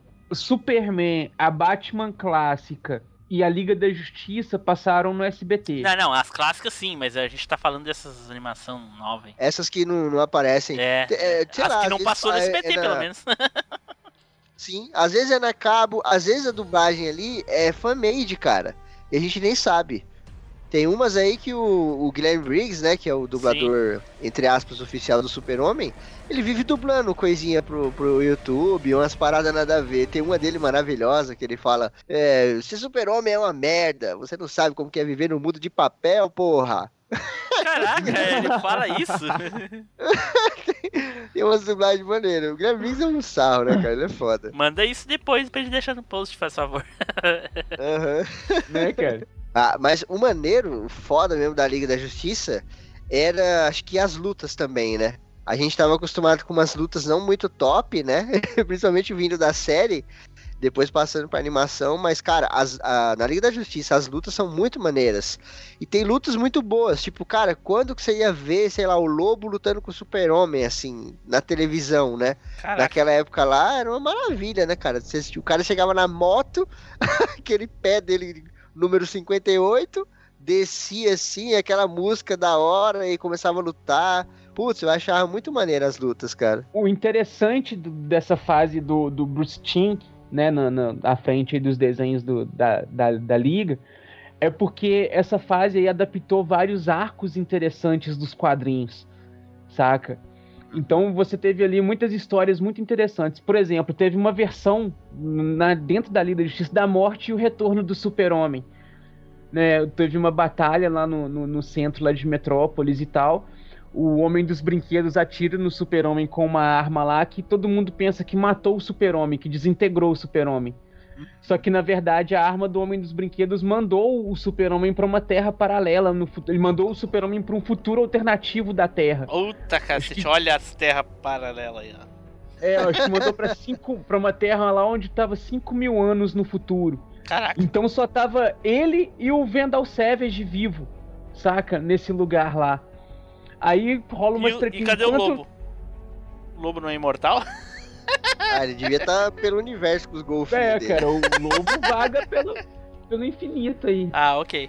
Então tá lá o, o, o Super-Homem Vendel Savage e tal, enquanto na Terra normal todo mundo pensa que o Super-Homem morreu e faz o velório, faz o funeral, faz aquela coisa toda. é, mostra depois o Super-Homem nessa outra Terra e tudo mais, e coisa e tal, até ele voltar pra Terra normal. Então foi meio que uma homenagem à, à, à, à saga, saca? Morte e Retorno. Sim, tem muitas referências também, né? Muitas referências aos quadrinhos e tal. E outra, n- não sei se vocês concordam comigo, mas a série de TV, ela, principalmente aqui a Liga da Justiça, ela atinge muito mais pessoas do que o quadrinho, né? Então a galera utilizou isso aí para poder jogar o, o Ajax, né? O Caçador de Marte, que era um personagem pouco conhecido da, da galera, assim, do povão, né? Todo mundo conhecia Batman, Super-Homem e tal, mas o Caçador de Marte eu não conhecia muito, meus amigos também não, e a grande massa não sabia, né?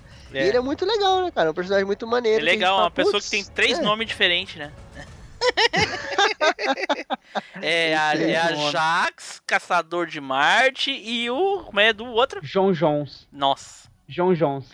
Eu não ele sei. tem- o João Jones é o nome dele do planeta lá, que ele tem o nome do planeta, né? É o nome dele do planeta, João Jones. Caraca. Ah, Aí no, na Terra, quando ele se disfarça como detetive, ele usa o nome de John Jones. Ah, mano, cara, eu lembro até hoje. Eu sentado assim pra ir pra escola, tomando uma, uma caneca de chocolate quente, olhando pra TV e vendo aqueles bichos branco bizarro naquelas máquinas jogando fumaça, né, Pra poder tampar o sol. e o Ajax atravessava os bichos assim, né, que ele fica etéreo assim. Isso, isso. E aí tirava a mão, os bichos morriam e eu achava muito foda, cara. Eu lembro até hoje. É legal. Mas eu não sei, ô, Febrini, tu não tem costume de ouvir podcasts, né? Pelo menos os, os meia-boca não, né?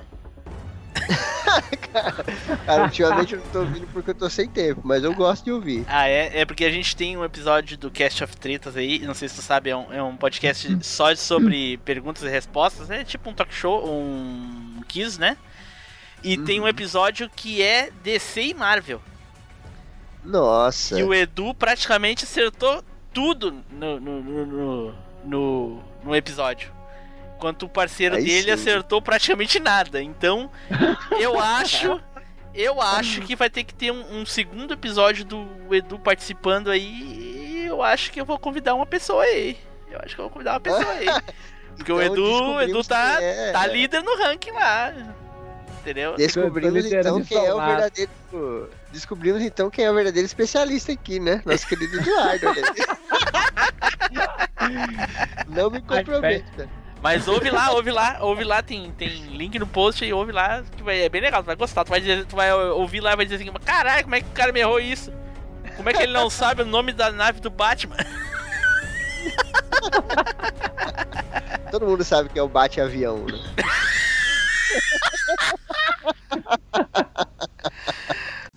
Batman, de onde você tirou esse bate-escudo, hein? Porra, de onde você tirou essa merda?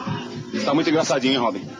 Lógico que foi do cu. Então, cara, e esse desenho da Liga da Justiça, ele fez tanto sucesso que ele ganhou mais duas continuações, né, que, que a primeira, a primeira fase do desenho, ele contava apenas com os sete membros principais da Liga ali, né, da formação da Liga que eles fizeram pro desenho, que era o Superman, o Batman, o Flash, o Lanterna Verde John Stewart, o John Jones, a Mulher Gavião, é E isso a Mulher aí Maravilha. e a Mulher Maravilha. Então, depois que, que eles fizeram, que até rendeu um longa-metragem, né? O último episódio do, da, da, da Liga da Justiça, né? Rendeu um último episódio que foi uma espécie de longa-metragem, que foi o Escrito nas Estrelas. Eles Muito voltaram para uma. Muito bom. Eles voltaram para uma segunda temporada onde o desenho mudou de nome e passou a se chamar Liga da Justiça Sem Limites. Nossa, aí foi um regaço, velho. Caralho. Cara, Ai, mano. Claro, um regaço porque da não porra. tinha limites. Não tinha. Não tinha aí eles começaram a dar todos os personagens da DC, cara. Aí você viu. Aí, cara, apareceram muitos personagens com versões muito legais, saca? Apareceu a Zatanna, o Arqueiro Verde, Rapina e Columba. Não, mas é, o Arqueiro Questão- Verde não tinha na outra? Tinha? Não tinha? Não, é até negócio, a primeira é- fase da Liga acabar, não. Ele, ele aparece no primeiro episódio da Sem Limites. É aquele negócio assim, ó. Na Liga da Justiça classiqueira, entre aspas, né? Essa que a gente acabou de falar, Sim. esses personagens existiam. E Ah. esporadicamente, um ou outro aparecia ou era mencionado. Aham. Só que eles não eram tão presentes quanto no Sem Limites, tá ligado? Tanto que Caralho. na abertura você já vê a diferença, né? Na abertura do classicão, ia mostrando ali os sete principais. Na abertura do Sem Limite, tem hora que mostra o horizonte assim, tem um monte de silhueta. Porque é muita gente, né, cara? É mesmo. É, cara, aí ali eles já deram corda pra todos os personagens da DC. E uma Sim. coisa que ficou interessante é que, né, teve a Liga da Justiça, a Liga da Justiça Sem Limites. Me parece que teve uma outra depois, o nome, a, a terceira temporada já não chamava Sem Limites, já era um, um outro nome. Não lembro. Eu lembro que tem uma coleção chamada Salvando o Mundo, mas ela é Liga da Justiça Sem Limites. É, não, ah, me parece que tem um outro nome, Unlimited e, e depois um, não sei Se se é algum Unleashed. ouvinte souber aí, comenta aí, por favor. É, deixa pra nós aí. o o Ah. último episódio, né? o- os últimos episódios que até então é, a, a classiqueira, igual o Febrini falou, ela eram arcos de dois episódios, né? Eram tipo, era o primeiro episódio, a primeira parte, episódio segunda parte. Depois a outra história, um episódio primeira parte, segunda parte. Exceto os episódios de, de, de fim de temporada, digamos assim. Sim, Na Liga sim. da Justiça Sem Limites, você já tinha uns episódios isolados. Cada episódio era uma história. Mas as histórias faziam parte de um mega arco, saca? Então, um, um eventozinho que acontecia lá no primeiro episódio, um cara entrou no museu e pegou um amuleto. E depois rolou toda a treta do primeiro episódio que não teve nada a ver com isso. Lá no décimo episódio, o cara aparece mostrando por que, que aquele amuleto foi importante. E lá no vigésimo Sim. episódio, o amuleto causa a treta do caos, tá? Então vem tudo uma interligação. De forma que quando você chega no final, eles conseguem amarrar todos os heróis e os vilões que já apareceram no desenho até então. Caraca. Sim, isso é foda. Uhum. Foi a coisa mais inteligente que, que eles fizeram, cara, porque eles conseguiram. Eles, eles deram um ponto final assim, acabou a história de todos os heróis e todos os vilões. A gente colocou um ponto, assim, chegou num ponto onde daqui pra frente as histórias não fica em aberto, ó, se aí, e será? E como é que ficou? E não sei o que e tal. Saca? Deu um ponto final legal pra todo mundo. Sim, e, e, tipo, tem muitos momentos marcantes na série, né? É, tem um momento que é espetacular, que é aquele do Batman cantando, não sei se vocês lembram. No episódio da que a Zatanna vira um porquinho. A Mulher. Maravilha vira um porquinho. É, Caraca, meu Deus. é muito foda ele cantando lá e É tal. muito É, foda, e cara, tem uma parada que. O, o Flash, ele é foda. Acho que o Flash e o Lanterna são dois personagens que eu adoro, assim, dessa série. E o Flash, ele realmente mostrou o poder dele aí na série, né? Ele mostrou do que, que ele é capaz e tal. Quando o cara dá a volta no mundo pra dar um soco na cara de um vilão, você vê que ele é Exato. foda, tá ligado? É o famoso soco Tá. massa infinita. Tá, me diz uma coisa. O vilão morreu? Cara, Hum. morrer não morreu, não, mas Cara, então o vilão é muito mais foda. Como diria um colega meu na escola, morrer não morreu, não, mas toda vez que ele lembrar, ele vai cair no chão. Porque eu vou te falar. E uma Caraca. parada que me incomodava muito na série era o super-homem. Hã? Porque su- é aquele negócio, o super-homem ele é tão foda, né? Não que eu goste dele, falando de poderes. Ele tem tanto poder, tanta coisa, que lá não dava pra galera explorar direito. Então ele servia como saco de pancada, tá ligado? Ah, todo Toda mundo hora ele batia tomava nele. o soco, voava e derrubava uma parede, sabe? Entendi. Incomodava um Mas- pouco, porque, pô, dava pra colocar Mas- bastante coisa. né? É, mas lá no último episódio rola uma tretinha que ele pega, vira pro vilão lá do último episódio, assim, e fala: É, você sabe o que é você ter medo de usar seu poder? Você ter medo de encostar em alguém, porque tudo parece ser feito de papel, não sei o que e tal. Mas com você não. Com você eu posso soltar o meu poder. Caraca. posso, você aguenta, não aguenta. Meu Deus, Você é resiste, não resiste. Pai, desce a lenha no cara, velho. caraca. Aí Eu- você vê o super-homem usando o poder dele, cara. Mas aqui eu não vou me segurar e pá, desce a lenha. Isso é top, É é essa cena é muito foda mesmo. Que é aquela parada do, tipo, tem um HQ, não vou lembrar o nome agora, cara. Que ele, ele segura o Lex Luthor, ele tá putaço com o Luthor. Só puxando aqui, Timbu, desculpa eu sair do, do Vai, foco. vai, vai, filho. E ele, e ele tá putaço com o Lex Luthor. E ele segura, e o Luthor fala, ah, você não pode fazer nada, não sei o que. E ele tá meio puto, assim, que o super-homem tem esses momentos que ele fica putaço, né? Ele fica bravo, aquela coisa. É raro, mas tem vezes que acontece. É, Injustice ele que olha eu diga, na né? cara. então, Deus que eu diga. E ele olha na cara do Lex Luthor e fala: Com os meus olhos, com o meu olhar, eu posso jogar um raio nos seus olhos, atravessar o seu globo ocular, atravessar toda a sua parte da, da visão e tal, atingir o seu cérebro e fritar o seu cérebro dentro do seu crânio. Se eu quisesse te matar, eu já tinha te matado. E eu fico tipo, caralho! Né? Mas é isso mesmo. Da, da, da, da série é isso, né? É ele falando, eu sou foda. Só que você não, não, não sabe, tá ligado? É. O, o que me incomoda no, é, o, é o Batman, cara, porque fica aquela putaria lá do Batman não matar o Coringa, né? Porque todo mundo diz, ah, o Batman não mata. É, não mata o Coringa. Os 300 capanga que o Coringa paga pra, pra matar o Batman e ele mata os caras, Pro Beleléu, né? que se foda, né? É isso mesmo. Ah, vai se ferrar, cara. Ah, eu não mato. eu Não, o Batman não mata, não mata o Coringa só. Tá que pariu. Sim, é, outro mas- ponto forte, né? Bem lembrado pelo Team Blue Ace, são os vilões, né, cara? Os vilões da Liga da Justiça são- animais, assim. A Arlequina, eu adoro aquela personagem na Liga, velho. Não é, cara? E diga-se de passagem, a Arlequina é uma personagem que foi criada pro desenho classicista do Batman. Ela não existia nos quadrinhos, mas ela fez tanto sucesso e o pessoal gostou tanto dela que ela virou um personagem do cânone do person... dos quadrinhos agora. Ela, Olha. ela é o parte oficial do cânone. Olha, E agora ela Inclusive, tá é- vivendo. E agora ela tá vivendo nas milhares de terras e milhares de universos aqui no mundo real, né? Porque quando É. você vai numa CCXP, por exemplo, tem 500 Arlequinas, que todo É. mundo Né, faz cara? cosplay dela. É a o- personagem mais cosplayada. mas é pior.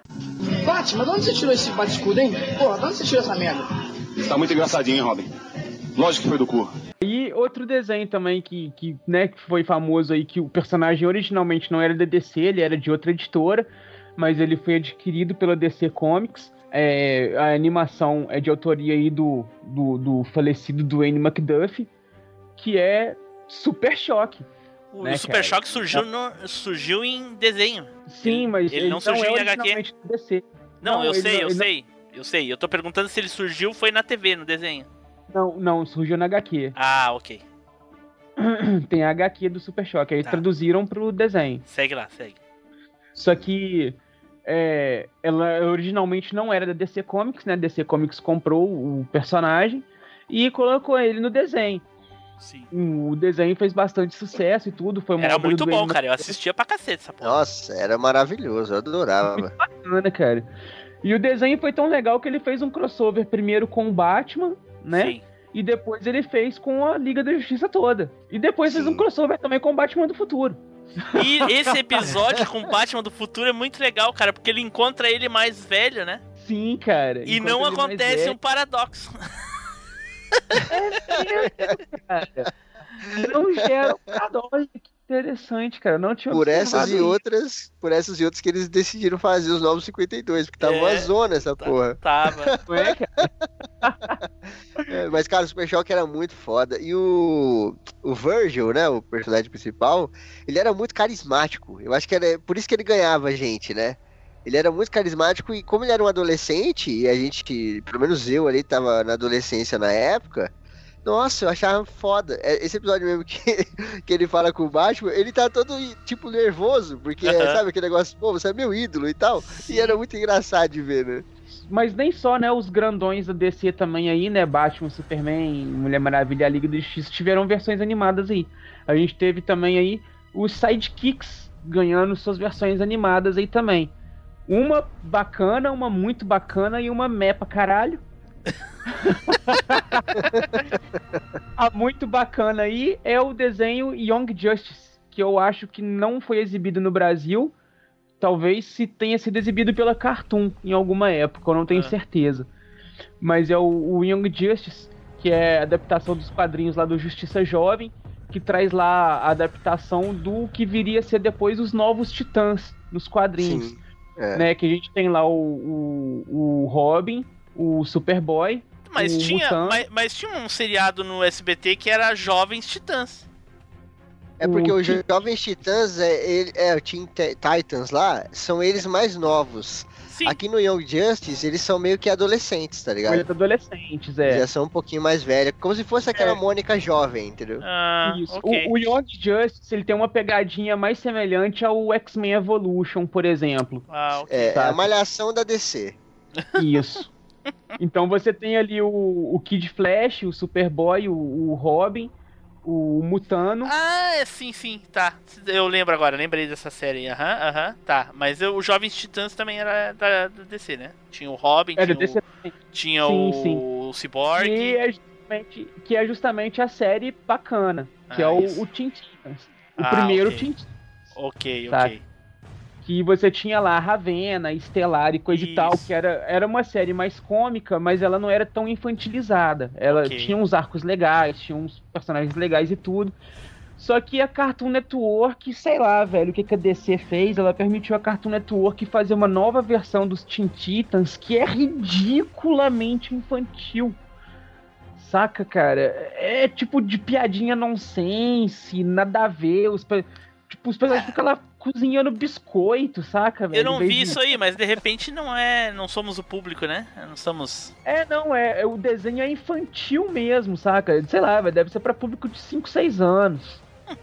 É, é meio Peppa Pig, sei lá. Pra ter um crossover. Não, Dava pra ter um é crossover tão- com a Dora Aventureira, né? A qualidade da animação do Dora Aventureira é melhor, velho. Caraca. Ah, Saca? não, para, Ah, que isso. O traço desse Teen Titans do Cartoon Network, esse mais novo agora, é bem ridículo, saca? Mas fica a dica aí do, do, do desenho antigo, do Teen Titans antigo do Cartoon Network, que era bacana. Era muito legal. Que é aquele que Fica a você tá dica- falando, o classiqueira, que era o Robin, tinha aquele robô, né? O Cyborg, o Mutante. Porque o novo também são os mesmos. Só que eles são. É tipo o Super Deformed, saca? O Final Fantasy Sim. antigo. Eh, São eles versão caricaturas. Nossa, eu tô vendo são- corpinho é, pequenininho. enquanto Mas eu acho que é Teen Titans Go agora, não é? Teen Titans Go. Caraca. Tem- Go, Não, não vejam o Teen Titans Go, joguem Pokémon Go. Cara, Pokémon Go, Pokémon Go, parece que eu tô jogando Cadillac de dinossauro, tá ligado? Go, go, go, go. Nossa, essa foi. Eu vou dar risada porque eu fui convidado. Pra não deixar sem graça. Tá. Batman, de onde você tirou esse bate-escudo, hein? Porra, de onde você tirou essa merda? Tá muito engraçadinho, hein, Robin? Lógico que foi do cu. Certo, pessoal, falamos aí sobre HQs, animações e seriados antigos. Faltou filmes, faltou longas de animações aí que são fantásticos e faltou games, a DC nos games também. Só que nós tivemos aqui a crise dos, dos infinitos casts. né, cara? Porque como são infinitas terras, infinitas versões, aí vai dar infinitos casts falar de tudo isso aí. Infinitos casts, cara. Então eu a gente a galera. Eu imagino a galera que falou, putz, DC não tem quase nada pra falar, né? Não, não tem não. Toma aí na sua cara. É, e isso que a gente falou bem por cima, porque cada um desses assuntos que a gente falou dava um cast ou mais inteiro, não, né? total. Só a crise das infinitas terras dá pra fazer um podcast só sobre isso e Dá pra- fazer até o episódio 500. Dá pra fazer um, Não é, um infinito cast. pois então, gente, o que, que vai acontecer? A gente vai fazer esse. A gente vai deixar esse cast aqui até esse ponto. E mais pra frente a gente vai gravar outro cast, talvez aí sobre os filmes, talvez sobre os longas de animação e talvez sobre os ADC nos games. E eu já quero deixar desde agora o Febrini convidado aí pra participar, viu, Febrini? Se tiver disposição aí, vai aparecer, Opa, viu? tô aí. Precisar é nóis, cara. Tá. Então vamos aqui às despedidas e às considerações. Eduardo! Cara, é desnecessário dizer o quanto eu sou fã, né? O quanto eu sou entusiasta, o quanto eu recomendo. E- Talvez e seja fica aí, necessário, cara. cara. Pode ser que tenha algum ouvinte que não percebeu. Não é, cara? Então, se você não percebeu, eu sou muito fã, sou muito entusiasta, gosto pra caralho. I'm Batman, então vai lá e. só, só pegue qualquer quadrinho, pegue qualquer desenho, pegue qualquer série animada, série antiga pra ver que vale a pena, cara. Até o, se for pegar o Batman dos anos 60, eu recomendo pegar a versão Feira da Fruta. Melhor versão, né? É, e pra quem quiser saber como o Eduardo é fã mesmo aí, ouça Cast of Treta 02 aí, vai ter referência aí no post pra você ver lá o quanto o Eduardo é fã realmente da DC e da Marvel, né? Febrini, primeiramente gostaria de te agradecer aqui, cara, por comparecer a esta noite nessa linda gravação que a gente fez aqui, né? E como eu falei anti- antes, anteriormente, te convido aí já previamente a participar dos casts seguintes aí. Certo? Fica aí agora a palavra é tu, o espaço aí pra ti. Que é isso, cara. Eu que agradeço o convite. É sempre um prazer participar aqui e tal. E ainda mais falando de coisa boa, né? a galera tem muito preconceito com a DC, mas, cara, procura conhecer um pouquinho mais, que é maneiro também, sabe? Você não fica nesse negócio Team DC, Team Marvel. Seja Team Quadrinhos e aproveite o melhor dos dois mundos, tá ligado? Que tem coisa boa dos dois lados aí. Sim, sim, pior. Bom, é, eu sou lá do Alguma Coisa Cast. Quem quiser conferir lá, como o próprio nome diz, a gente fala sempre sobre alguma coisa, então não tem um tema específico. A gente transita desde a história do mundo até as nossas histórias de bebedeira, e, e passando por filosofia, falando um pouco de ciência e falando de tudo um pouquinho assim, para poder ensinar um pouquinho pra galera e também dar risada. Você pode encontrar a gente no acc.descolados.com. Olha aí, olha aí. Quem quiser dar um pulinho lá e conferir o podcast do Febrino lá, é muito bacana. Eu recomendo todos os episódios, menos o último. Mas. Quando Ó, tiver um celular de grafeno que dobra, eu não vou te emprestar. olha aí, olha aí. Não me empresta nem o teu V3 aí. certo, pessoal, estamos terminando por aqui. Fiquem aí agora com a leitura de e-mails e comentários. E. Eduardo, fala aí pra mim. Será? Será que tem off-topic hoje? A a menos que a gente tenha caído em uma terra paralela onde o off-topic não existe, Meu com Deus, certeza cara. tem. Ok, eu vou dar uma vibrada aqui então e, e vamos, vamos pro, pro um Pô, cast. dá uma vibrada. Vou dar uma vibrada aqui, vamos para um cast paralelo. Certo, pessoal, tchau, até a próxima viagem no tempo.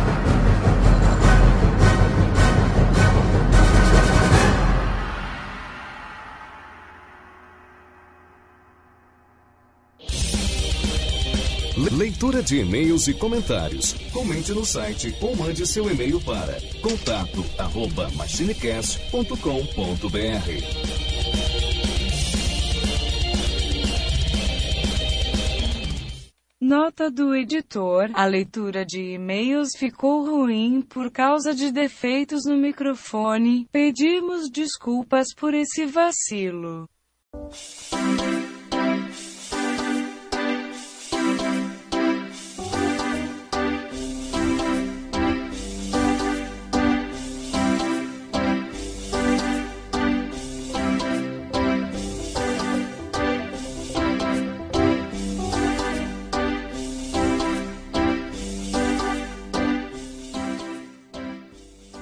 Fala galerinha, belezinha? Bom dia, boa tarde, boa noite. Aqui é o Zupão e bora ler umas trocentas ah, e-mails e comentários aí dos últimos programas, que tem coisa pra caramba pra gente ler aí. Comigo aqui, pra me ajudar nessa difícil tarefa, tá o nosso querido Big Boss, Team Blue. E aí, Zupão? Como é que tá? Beleza. Sumido, hein, cara, da leitura de e-mail. Faz uma cacetada. Pois é, cara, eu acho eu, eu- faz tempo que eu não leio, faço leitura de e-mails, cara, faz muito tempo. Faz muito tempo mesmo, hein? O último que tu leu, eu acho que era tu e o Edu ainda, hein? Episódio 27, uma coisa assim. Cara, é, faz um tempão, velho, faz um tempão mesmo. Então tá, vamos começar então. Mas bora, vamos lá. Então, vamos ver aqui, ó, no episódio 49, né, dos grandes hits dos anos 90, que é um episódio bacana esse aqui. Uma musiquinha, musiquinha Episódio marota. 3 por 99. Oi? Episódio 3 por 1 real, hein? 3 por um real, porque você não participou, né, seu Se safado? eu tivesse participado, ia ser 3 por 1 real ainda. Ah, é nada, pô, tem um monte de... Ó, tem um monte de comentário bacana aqui, é alguns já foram lidos, né? Todos já foram lidos, com exceção aí do nosso querido Jorge, né? É, mas o cast foi bacana, assim. Teve, fez sucesso lá no Telegram. Sei que não tá ligado, seu cabeça. cabeça. Bom, primeiro comentário aqui do nosso amigo Jorge Augusto. Isso. Senhores, lá do, parabéns. Lá do Anime Sphere. Ah, é, lá do Animesfera, o camarada nosso aí. Senhores, parabéns pelo episódio. Chupa Timbu, isso é por minha conta. Não consegui deixar de cantar todas as músicas citadas, com exceção das internacionais, claro, mas só musicão. Parabéns aos envolvidos, episódio muito foda. E aí, Timbu, o que você tem a dizer sobre isso? Tem que dizer que a gente tem um comentário lá no episódio 50, que é, né, especial. Nosso querido Jorge comentou lá também. E aí, pessoal do MachineCast, suave? Parabéns pela marca. Realmente vocês merecem. E que venham mais 50 vezes 50, 50 episódios. Nossa, ô Zupão, quanto é que dá, quanto é que dá isso aí? Cara, 5 vezes 5, 25 vezes 5, 125 vai dar uns, sei lá, uns 12.500 aí. Tá alguma bem coisa assim. errado, nossa senhora. é 50 vezes 50 e depois pega esse resultado de 50 vezes 50 vezes 50. Então, mas se você fizer assim também dá. 5 vezes 5, 25. 5 vezes 25 vai Agora, dar 100. agora, eu vou- agora eu vou ter que dar, pra- tirar prova real dessa porra. Ah, não. Dá 125 mil. Viu? Tu falou 12.500, Não, é, tem mais um zero. Dá 125 mil. então tá. Então ele diz assim: Foi legal conhecer um pouco mais sobre a história de vocês. E como eu faço parte da história recente do podcast, fica, fica o meu muito obrigado por trazer as nostalgias pra gente. Abraço. Isso aí, já. É, isso aí. Pô, cara, 125 mil episódios, será que a gente chega lá, mano? Ah, não- quem sabe numa quinquilionésima encarnação a gente chega. Talvez, né? talvez. Bom, ainda no episódio 50 aí, especial, tem um comentário do Petrus Dave. Petros Davi. Petrus Davi. Eu quis dar uma internacionalizada no nome do cara aqui, ó. Olá, pessoal do MachineCast, tudo bem? Ah, Tudo bem, Davi? E aí, como é que tá? esse aqui tem que falar igual tipo, né? E aí, olá pessoal do MachineCast, tudo bem? Bom, sobre o episódio foi muito engraçado e ao mesmo tempo esclarecedor sobre a história dos, machi dos MachineCast. Sobre a história do MachineCast. Né? Eu sempre tive a impressão de que as pessoas que iniciam um podcast já se conhecem há anos e apenas querem perpetuar sua amizade através do áudio. O que não foi o caso de vocês, pelo que parece. Haha. é bom saber que todos vocês se conheceram pela internet, é, mesmo tão distintos, mesmo tão diferentes, puderam coexistir, mesmo com a Bluga Zaroli. Como eu disse, o tema nostalgia não me interessa tanto, justamente pelo fato de não ter referência alguma. né, Dele não ter referência alguma. Sou uma criança inocente perto de vocês. Olha aí, cara. É, não estou chamando vocês de velho. Ah, não. Rapaz, até porque a gente não é, né? É, 30 e pouco não é velho. Só para deixar registrado. Estou ansioso para saber quem vai ser o sorteado do livro. Gostaria muito de ser eu. Olha aí. É, já que eu li a Batalha do Apocalipse e achei sensacional. Eu também achei, muito louco. Ótimo episódio, podem esperar as, mulher, as muralhas de texto e abraços. Olha aí, olha aí. Davi aí e o Petras que eh, também participou, também tá concorrendo a- ao livro, o Zupão. E o livro vai ser sorteado. Vai ser sorteado, não, vai ser divulgado o sorteio que houve, um sorteio honesto. Só aguardar mais um pouco aí. Já podemos. Só ver quem vai ser o sorteado honestamente aí, né? Aí. Então vamos lá, tem mais comentários lá no cast 51 sobre Dragon Ball. E o primeiro comentário lá, ô Zupão, é do nosso querido amigo Anderson Costa. Olha aí, olha aí. Olha aí. Salve Machines! Caracas, foi muito bom ir relembrando de Dragon Ball conforme vocês iam falando. Minha cabeça explodiu porque eu lembro das duas aberturas, mas não me lembro de ter assistido mais de uma vez. Caraca! Acho que é uma pegadinha do sério, com certeza. Porque eu lembro de ter visto no SBT, mas vocês disseram que passou completo na Globo, então eu buguei. Sensacional, muito boa essa participação do Jorge. Esperando o próximo cast. Até mais, galera. Olha. Cara, vocês falaram que passou no SBT e, e no cast que vocês colocaram até a musiquinha que passou lá no SBT, né? Sim. Eu lembro dessa música. Olha. Eu não, não assisti Dragon Ball, não acompanhei a saga nem nada. Devo ter assistido um episódio ou outro perdido, assim. Mas aquela musiquinha mais velha do SBT, a mais antiga, eu me lembrava dela, cara. Até cantei junto quando tocou, cara. E então, Zupão, aí tem um participante aí que ganhou a badzinha da Triforce, que é o Jorge. O Jorge que comentou aí que, mano, foi massa demais participar com vocês. E Dragon Ball é realmente um assunto que eu curto muito. Grande abraço, olha aí o Jorge. É, dá pra ver, cara. Ele se empolgava pra caramba quando eu tava falando no cast, cara. Sim, é pra quem tem podcast de anime, né? É a praia dele. E ter- terceiro comentário vai poder. Tem direito de pedir música na próxima leitura de e-mail. ai, ai. Então, seguindo nos comentários ainda do episódio 51 sobre Dragon Ball, temos o comentário aqui do William Floyd. O William Floyd um... lá do Ultra Combo Cast. Floyd? Será que ele curte o Pink Floyd? Será? Vai saber, né, cara? Então vamos lá. Que Tá episódio. Pra tudo, né, cara? Ô, mas Pink Floyd é bom, cara. Ah, É meio tá viajante, dizendo. é meio xarope, mas é bom. é, tá bom. Que episódio foda, muita nostalgia. Porém, eu me perdi no episódio porque eu acompanhei a saga que passou no SBT. Mas foi muito bacana descobrir o que aconteceu ah, no restante da série. Olha aí. Então tá, obrigado aí, ô. Valeu pelo comentário. Ficou perdido, mas é, faz parte. Cara, eu também me perdi várias vezes no cast, vai e volta, e o fulano que corta o rabo, que ganha a nuvem, que vai pra lá, eu viajei. Olha aí. Então, Osbon, tem mais um comentário aqui do Darley Santos também, né? Sobre Dragon Ball. E ele diz o seguinte: Fui teletransportado pela velha máquina para os tempos do sábado animado, onde assistia os mencionados animes Fly, o Pequeno Guerreiro, Street Fighter e, e Street Fighter Victor, né? né? E claro, É muito louco Dragon. Ball. Dragon Ball achava avacalhado, que stop.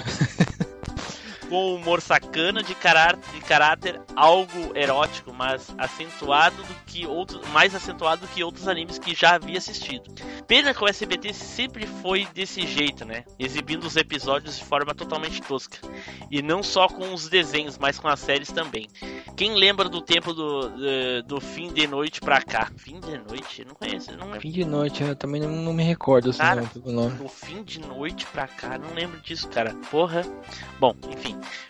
Com a noite, ah, com a noite voltada para as séries. Ah, ele, ah, eu achei que era o nome de um programa. Com o fim de noite, ele quis dizer. Ah, tá, ok. Ele tá falando do tempo do dia, não, não é nenhum programa. Ah, tá bom. É que depois em maiúsculo, né? achei que fosse um programa também. Com a noite voltada para as séries, deve lembrar da frustração que era tentar acompanhar as séries. Bom, mais uma série para acompanhar aqui no MachineCast, esperando a sua continuação. Sabe lá quando vai sair.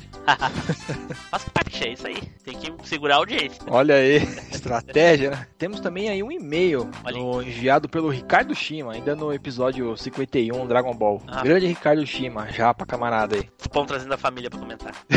Não, ele trabalha, a gente trabalha junto, cara. Trabalhou Trabalha junto é família. Vem Olha, mais que a bem- tua família, pra falar a verdade. É, eu trabalho há muito tempo na empresa, mas eu conheço ele há uns 2, 3 anos. Ah, tudo bem, é família, é camarada. Família. Salve, salve, Machines. Jesus! Mais uma vez vocês mexeram no fundo do baú das lembranças. Dragon Boro. Esse aqui é a Neilson. Esse Cast 51 foi uma boa ideia. Badum. Que, que é pra, praça é nossa, Casalbé. A hashtag aqui. O primeiro contato que tive com Dragon Ball foi através de uma fita Betamax, um VHS pequeno. Cara, não lembro disso não. Eu lembro do VHS, não, mas o Cara, Betamax pequeno, Betamax assim, não lembro, VHS pequeno. Ahn, que o pai de um amigo meu trouxe para ele lá do Japão, gravado diretamente da TV de lá. Eram alguns episódios de batalha de Gohan versus Cell. É, cara. É, continuando. A desgraça, logicamente, estava em japonês. E eu não entendia nada. Mas, pô, você é japonês, Shima? Caramba. como é que não entende nada? Não É, pô, como é que você não entende, mano? Só me perguntava por que no meio da luta as pessoas pediam desesperadamente por comida, pois em casa de japonês, quando vamos avisar que a comida está na mesa, gritamos um sonoro Gohan. Caraca, mano. Tá bom, trocadilho. É, pouco tempo depois, vi no SBT que iria passar Dragon Ball e fiquei muito animado. E a surpresa foi grande quando vi que o negócio começava com a história de um menino que tinha um rabo de macaco. Olha isso, cara, que doideira. Ficava me perguntando onde estava aquele monte de gente poderosa soltando poder pra tudo que é lado, usando super velocidade, teleportando, etc. Achei até que fosse versão pirata do desenho. Mas até então eu só tinha assistido esses episódios do Z e do Goku. Nessa batalha, fica full time no modo Super Saiyajin, ou seja, irreconhecível se comparar com ele mesmo criança com o rabo de macaco. Só depois de um tempo é que fiquei sabendo que a série Z era outra saga que passava depois eh, que ele já era adulto. Não assisti todos os episódios do anime, nem de Dragon Ball, nem de Dragon Ball Z, nem de Dragon Ball GT. Primeiro que eu não tinha TV paga e TV a gato, vulgo gato net, não seria uma das melhores opções para não seria uma das melhores soluções para o problema. Assisti um pouco quando começou a passar Dragon Ball Z na TV aberta, mas mais ou menos na metade da saga do Freeza eu arrumei primeiro emprego e então ficou muito difícil acompanhar. Anos depois foi lançado o mangá e pude então apreciar essa obra que, acredito eu, foi o mangá barra anime mais famoso da história. Galera tá de parabéns, manjam muito de Dragon Ball. Um abraço galera, Ricardo Shima. Olha aí, grande Ricardo Chi. Valeu aí pelo, pelo e-mail, né? Pelo e-mail. é. Bom, galera, seguindo a nossa lista interminável aqui, ah, tem uns comentários aqui do Cast of Tretas 4, lá do Esteban versus o Ucho, pessoal lá do Los Ticos. Olha aí. E nós temos um comentário aí do do Wesley Zop. né? Wesley Zop, lá do Chorume, né? Chorume. Vamos ver o que, que ele chorou aqui. Chorume de comentário, vamos ver. Episódio melhor que furar o olho. Já começou, né, cara? Episódio melhor que furar o olho com agulha quente. Putz. Se fosse eu nesse episódio, eu teria a pontuação máxima. Eu sabia todas as respostas, inclusive o número dos irmãos Metralha. Caraca, velho. Meu Deus. Pois um amigo meu tem um celular com este número. No meio. No meio ele. Olha só. Com este número no meio e ele sempre dizia o número citado. Chefe dos metralhas, por exemplo. 0, 19, 9. Chefe dos metralhas, 00. Mas, mas nitidamente o Esteban roubou. Olha aí. Hashtag Tinhuxa. ok, Wesley. Valeu, valeu, Wesley. Escutem lá o, o showroom lá, cara, que é sensacional. Abraço aí, o primeiro comentário. Se eu não me engano, é o segundo comentário do Wesley Zop. Ou se for o primeiro, seja bem-vindo aí à- rede de comentários aí do Machine. Volte a fazer comentários com esse teor aqui. Episódio melhor que furar o olho com agulha quente, velho. Bom, seguindo aqui no Cast of Tretas 4, tem um comentário do Darley Santos aqui. Vamos lá. Bang Bang mexicano. Fra... Meu Deus, cara. Fraticídio nos Losticos. Que que é isso, cara? Fraticídio. Sei lá. Um dos irmãos irá cair. hahaha. Fica aqui a minha solidariedade ao senhor. Fraticídio, será que não é ma- matar o irmão, uma coisa assim? Sei lá. Ah, tá aqui, ó. Fraticídio, Fraternidade ó. com delito, de, delito de homicídio cometido contra o próprio irmão ou irmã. Caraca, velho. Acertei. Doideira, velho. Bom, seguindo aqui. Fica a minha solidariedade ao senhor Esteban ao longo do cast. Tenho bastante dificuldade de me lembrar de, de me lembrar é, de pronto, isto é, imediatamente após a solicitação de resposta à questão. Pode ser um desenho que acabei de assistir, mas vou ficar viajando tentando imaginar a resposta. Definitivamente não funciona sob pressão. Na parte das músicas, uh, o meu começo foi promissor, mas a partir da quarta questão fui pro ralo. E lembre-se, sob a égide da baioneta, não existe meritocracia no Cast of Tretas, mas sim tretacracia. Tretacracia. Ah, Obrigado isso aí. aí, Eldar Lei Santos. Cara, mas isso aqui é igual quando a gente tá assistindo, assistia show do milhão, aquele mega senha. Quando você tá na TV, você tá aqui de boa, sem pressão, né? Você acerta tudo, cara. Você manja tudo. Agora, na hora, você faz a pergunta, o negócio te pega de surpresa, você tem que responder rapidinho. É difícil, cara. É treta. Pois é. Então, ah, ok. Aqui zerou, né? É, então, ah, bom, ah, acabou e a leitura de comentários. Agora temos o último e-mail, né? Do Cash of Tretas aí também.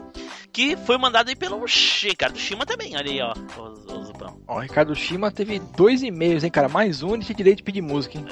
que música? Pedi Pedir música no. Você nu- nunca viu o resumo de gols do, do Fantástico na Globo? Sim, lá, sim, o mas, ah, faz- mas aqui não é fantástico, porra. Ah, eu sei, pô. Foi só um trocadilho. um trocadalho. Diz ele aqui o seguinte: Salve, salve, machines! Mais uma vez aqui marcando presença e enchendo a caixa de correios de vocês. Olha aí. Muito legal essa mudança no cote de a pergunta ser para os dois, os dois participantes e ambos podem marcar pontos. Torna-se uma coisa mais competitiva e elimina um possível mimimi de pergunta fácil para um e difícil para o outro. Olha aí. Será que isso é uma indireta para alguém? Mas fica aí. Fica aí, fica no ar. japonês safado aí. Fica no ar. Quanto ao tema, mais uma vez foi certeiro. Não sei quem escolheu o tema do COT, se é os participantes ou os apresentadores. Bom, o Shiba, quase sempre é os participantes que escolhem, cara. A gente dá umas dicas e tal, mas é- quase sempre são eles que escolhem, né? Ah, esse, acredito eu, tenha sido o mais divertido de A criatividade das perguntas foi a um novo nível na pergunta sobre o personagem cujo nome é o nome de uma operadora de celulares multiplicado por dois. Um apresentador muito famoso diria que a pergunta foi, no mínimo, bem bolada. Ah, Parabéns, Essa pergunta Pachinho. foi demais, né? Parabéns, Machines. Parabéns aos Chico. A Braco. Não sei se isso quer significar alguma coisa ou se ele simplesmente errou no escrever. com K, não é, C- não é C só, entendeu? É com K. Abraco com K. Braco. É abraço japonês, né? Abraço Deve ser, deve ser. Abraco. Cara, mas a- as perguntas desse cast foram legais mesmo, cara. Aquela do, do nome do personagem, que é a, a operadora de telefone ao quadrado lá, aquilo foi sensacional. Terminamos pão. Terminamos, né? Foram quatro episódios aí, vários comentários, vários e-mails. E esperamos que tenham mais comentários e muito mais e-mails aí nos próximos episódios, né? Pois é. Então tá, eu acho que é isso aí. É isso aí. Então, beleza, galera. A gente fica por aqui e até mais. Tchau. Até a próxima viagem.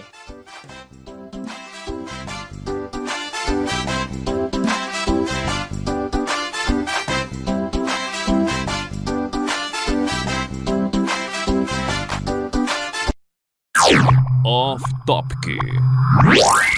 Só né? um pouquinho, Edu. Tem alguma coisa ligada de fundo. E aí, Edu? Você diz a TV? Tu tá com a TV ligada? Então o Rodrigo tá vendo o jogo aqui. Ah, o Rodrigo tá aí. Eu achei que o Rodrigo tá viajando esse puto. Não, tá, tá hoje tá de folga. Ah, tá. Então vê com ele se não tem como ele baixar um pouquinho. Só uma pouquinha coisa que a gente tá ouvindo bem de fundo, assim. Gatinho. Baixa dois pauzinhos só. Que número perfeito. Diz pra ele ficar quieto que eu vou mandar o Shun atacar ele, esse maldito. Aqui, ó, o Rodrigo falou que é pra você mudar as datas do dia de gravação, viu? Ah, é? Pra mudar? É. Fudeu então, né? Porque na porra da Olimpíada tem jogo todo dia. Vamos gravar nunca mais. Saca? A gente gravar terça e mudou pra quinta, saca? Diz pra ele que a gente vai gravar de 4 4 anos, bem na- num mês direto, assim, nas Olimpíadas. E eu falou, o quê? Pergunta pra ele quando é o dia de folga dele. Pera aí rapidinho.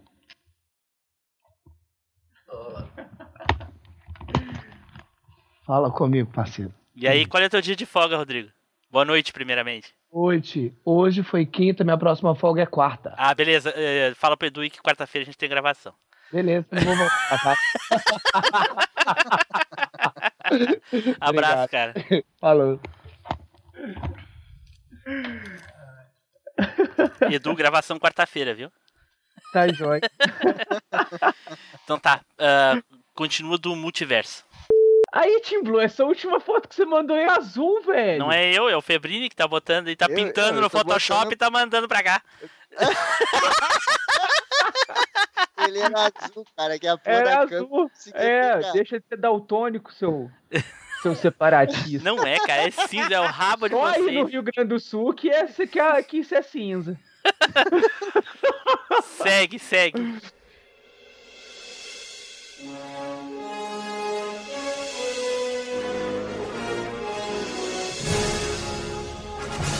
Você acabou de ouvir MachineCast. Compartilhe, comente no site machinecast.com.br.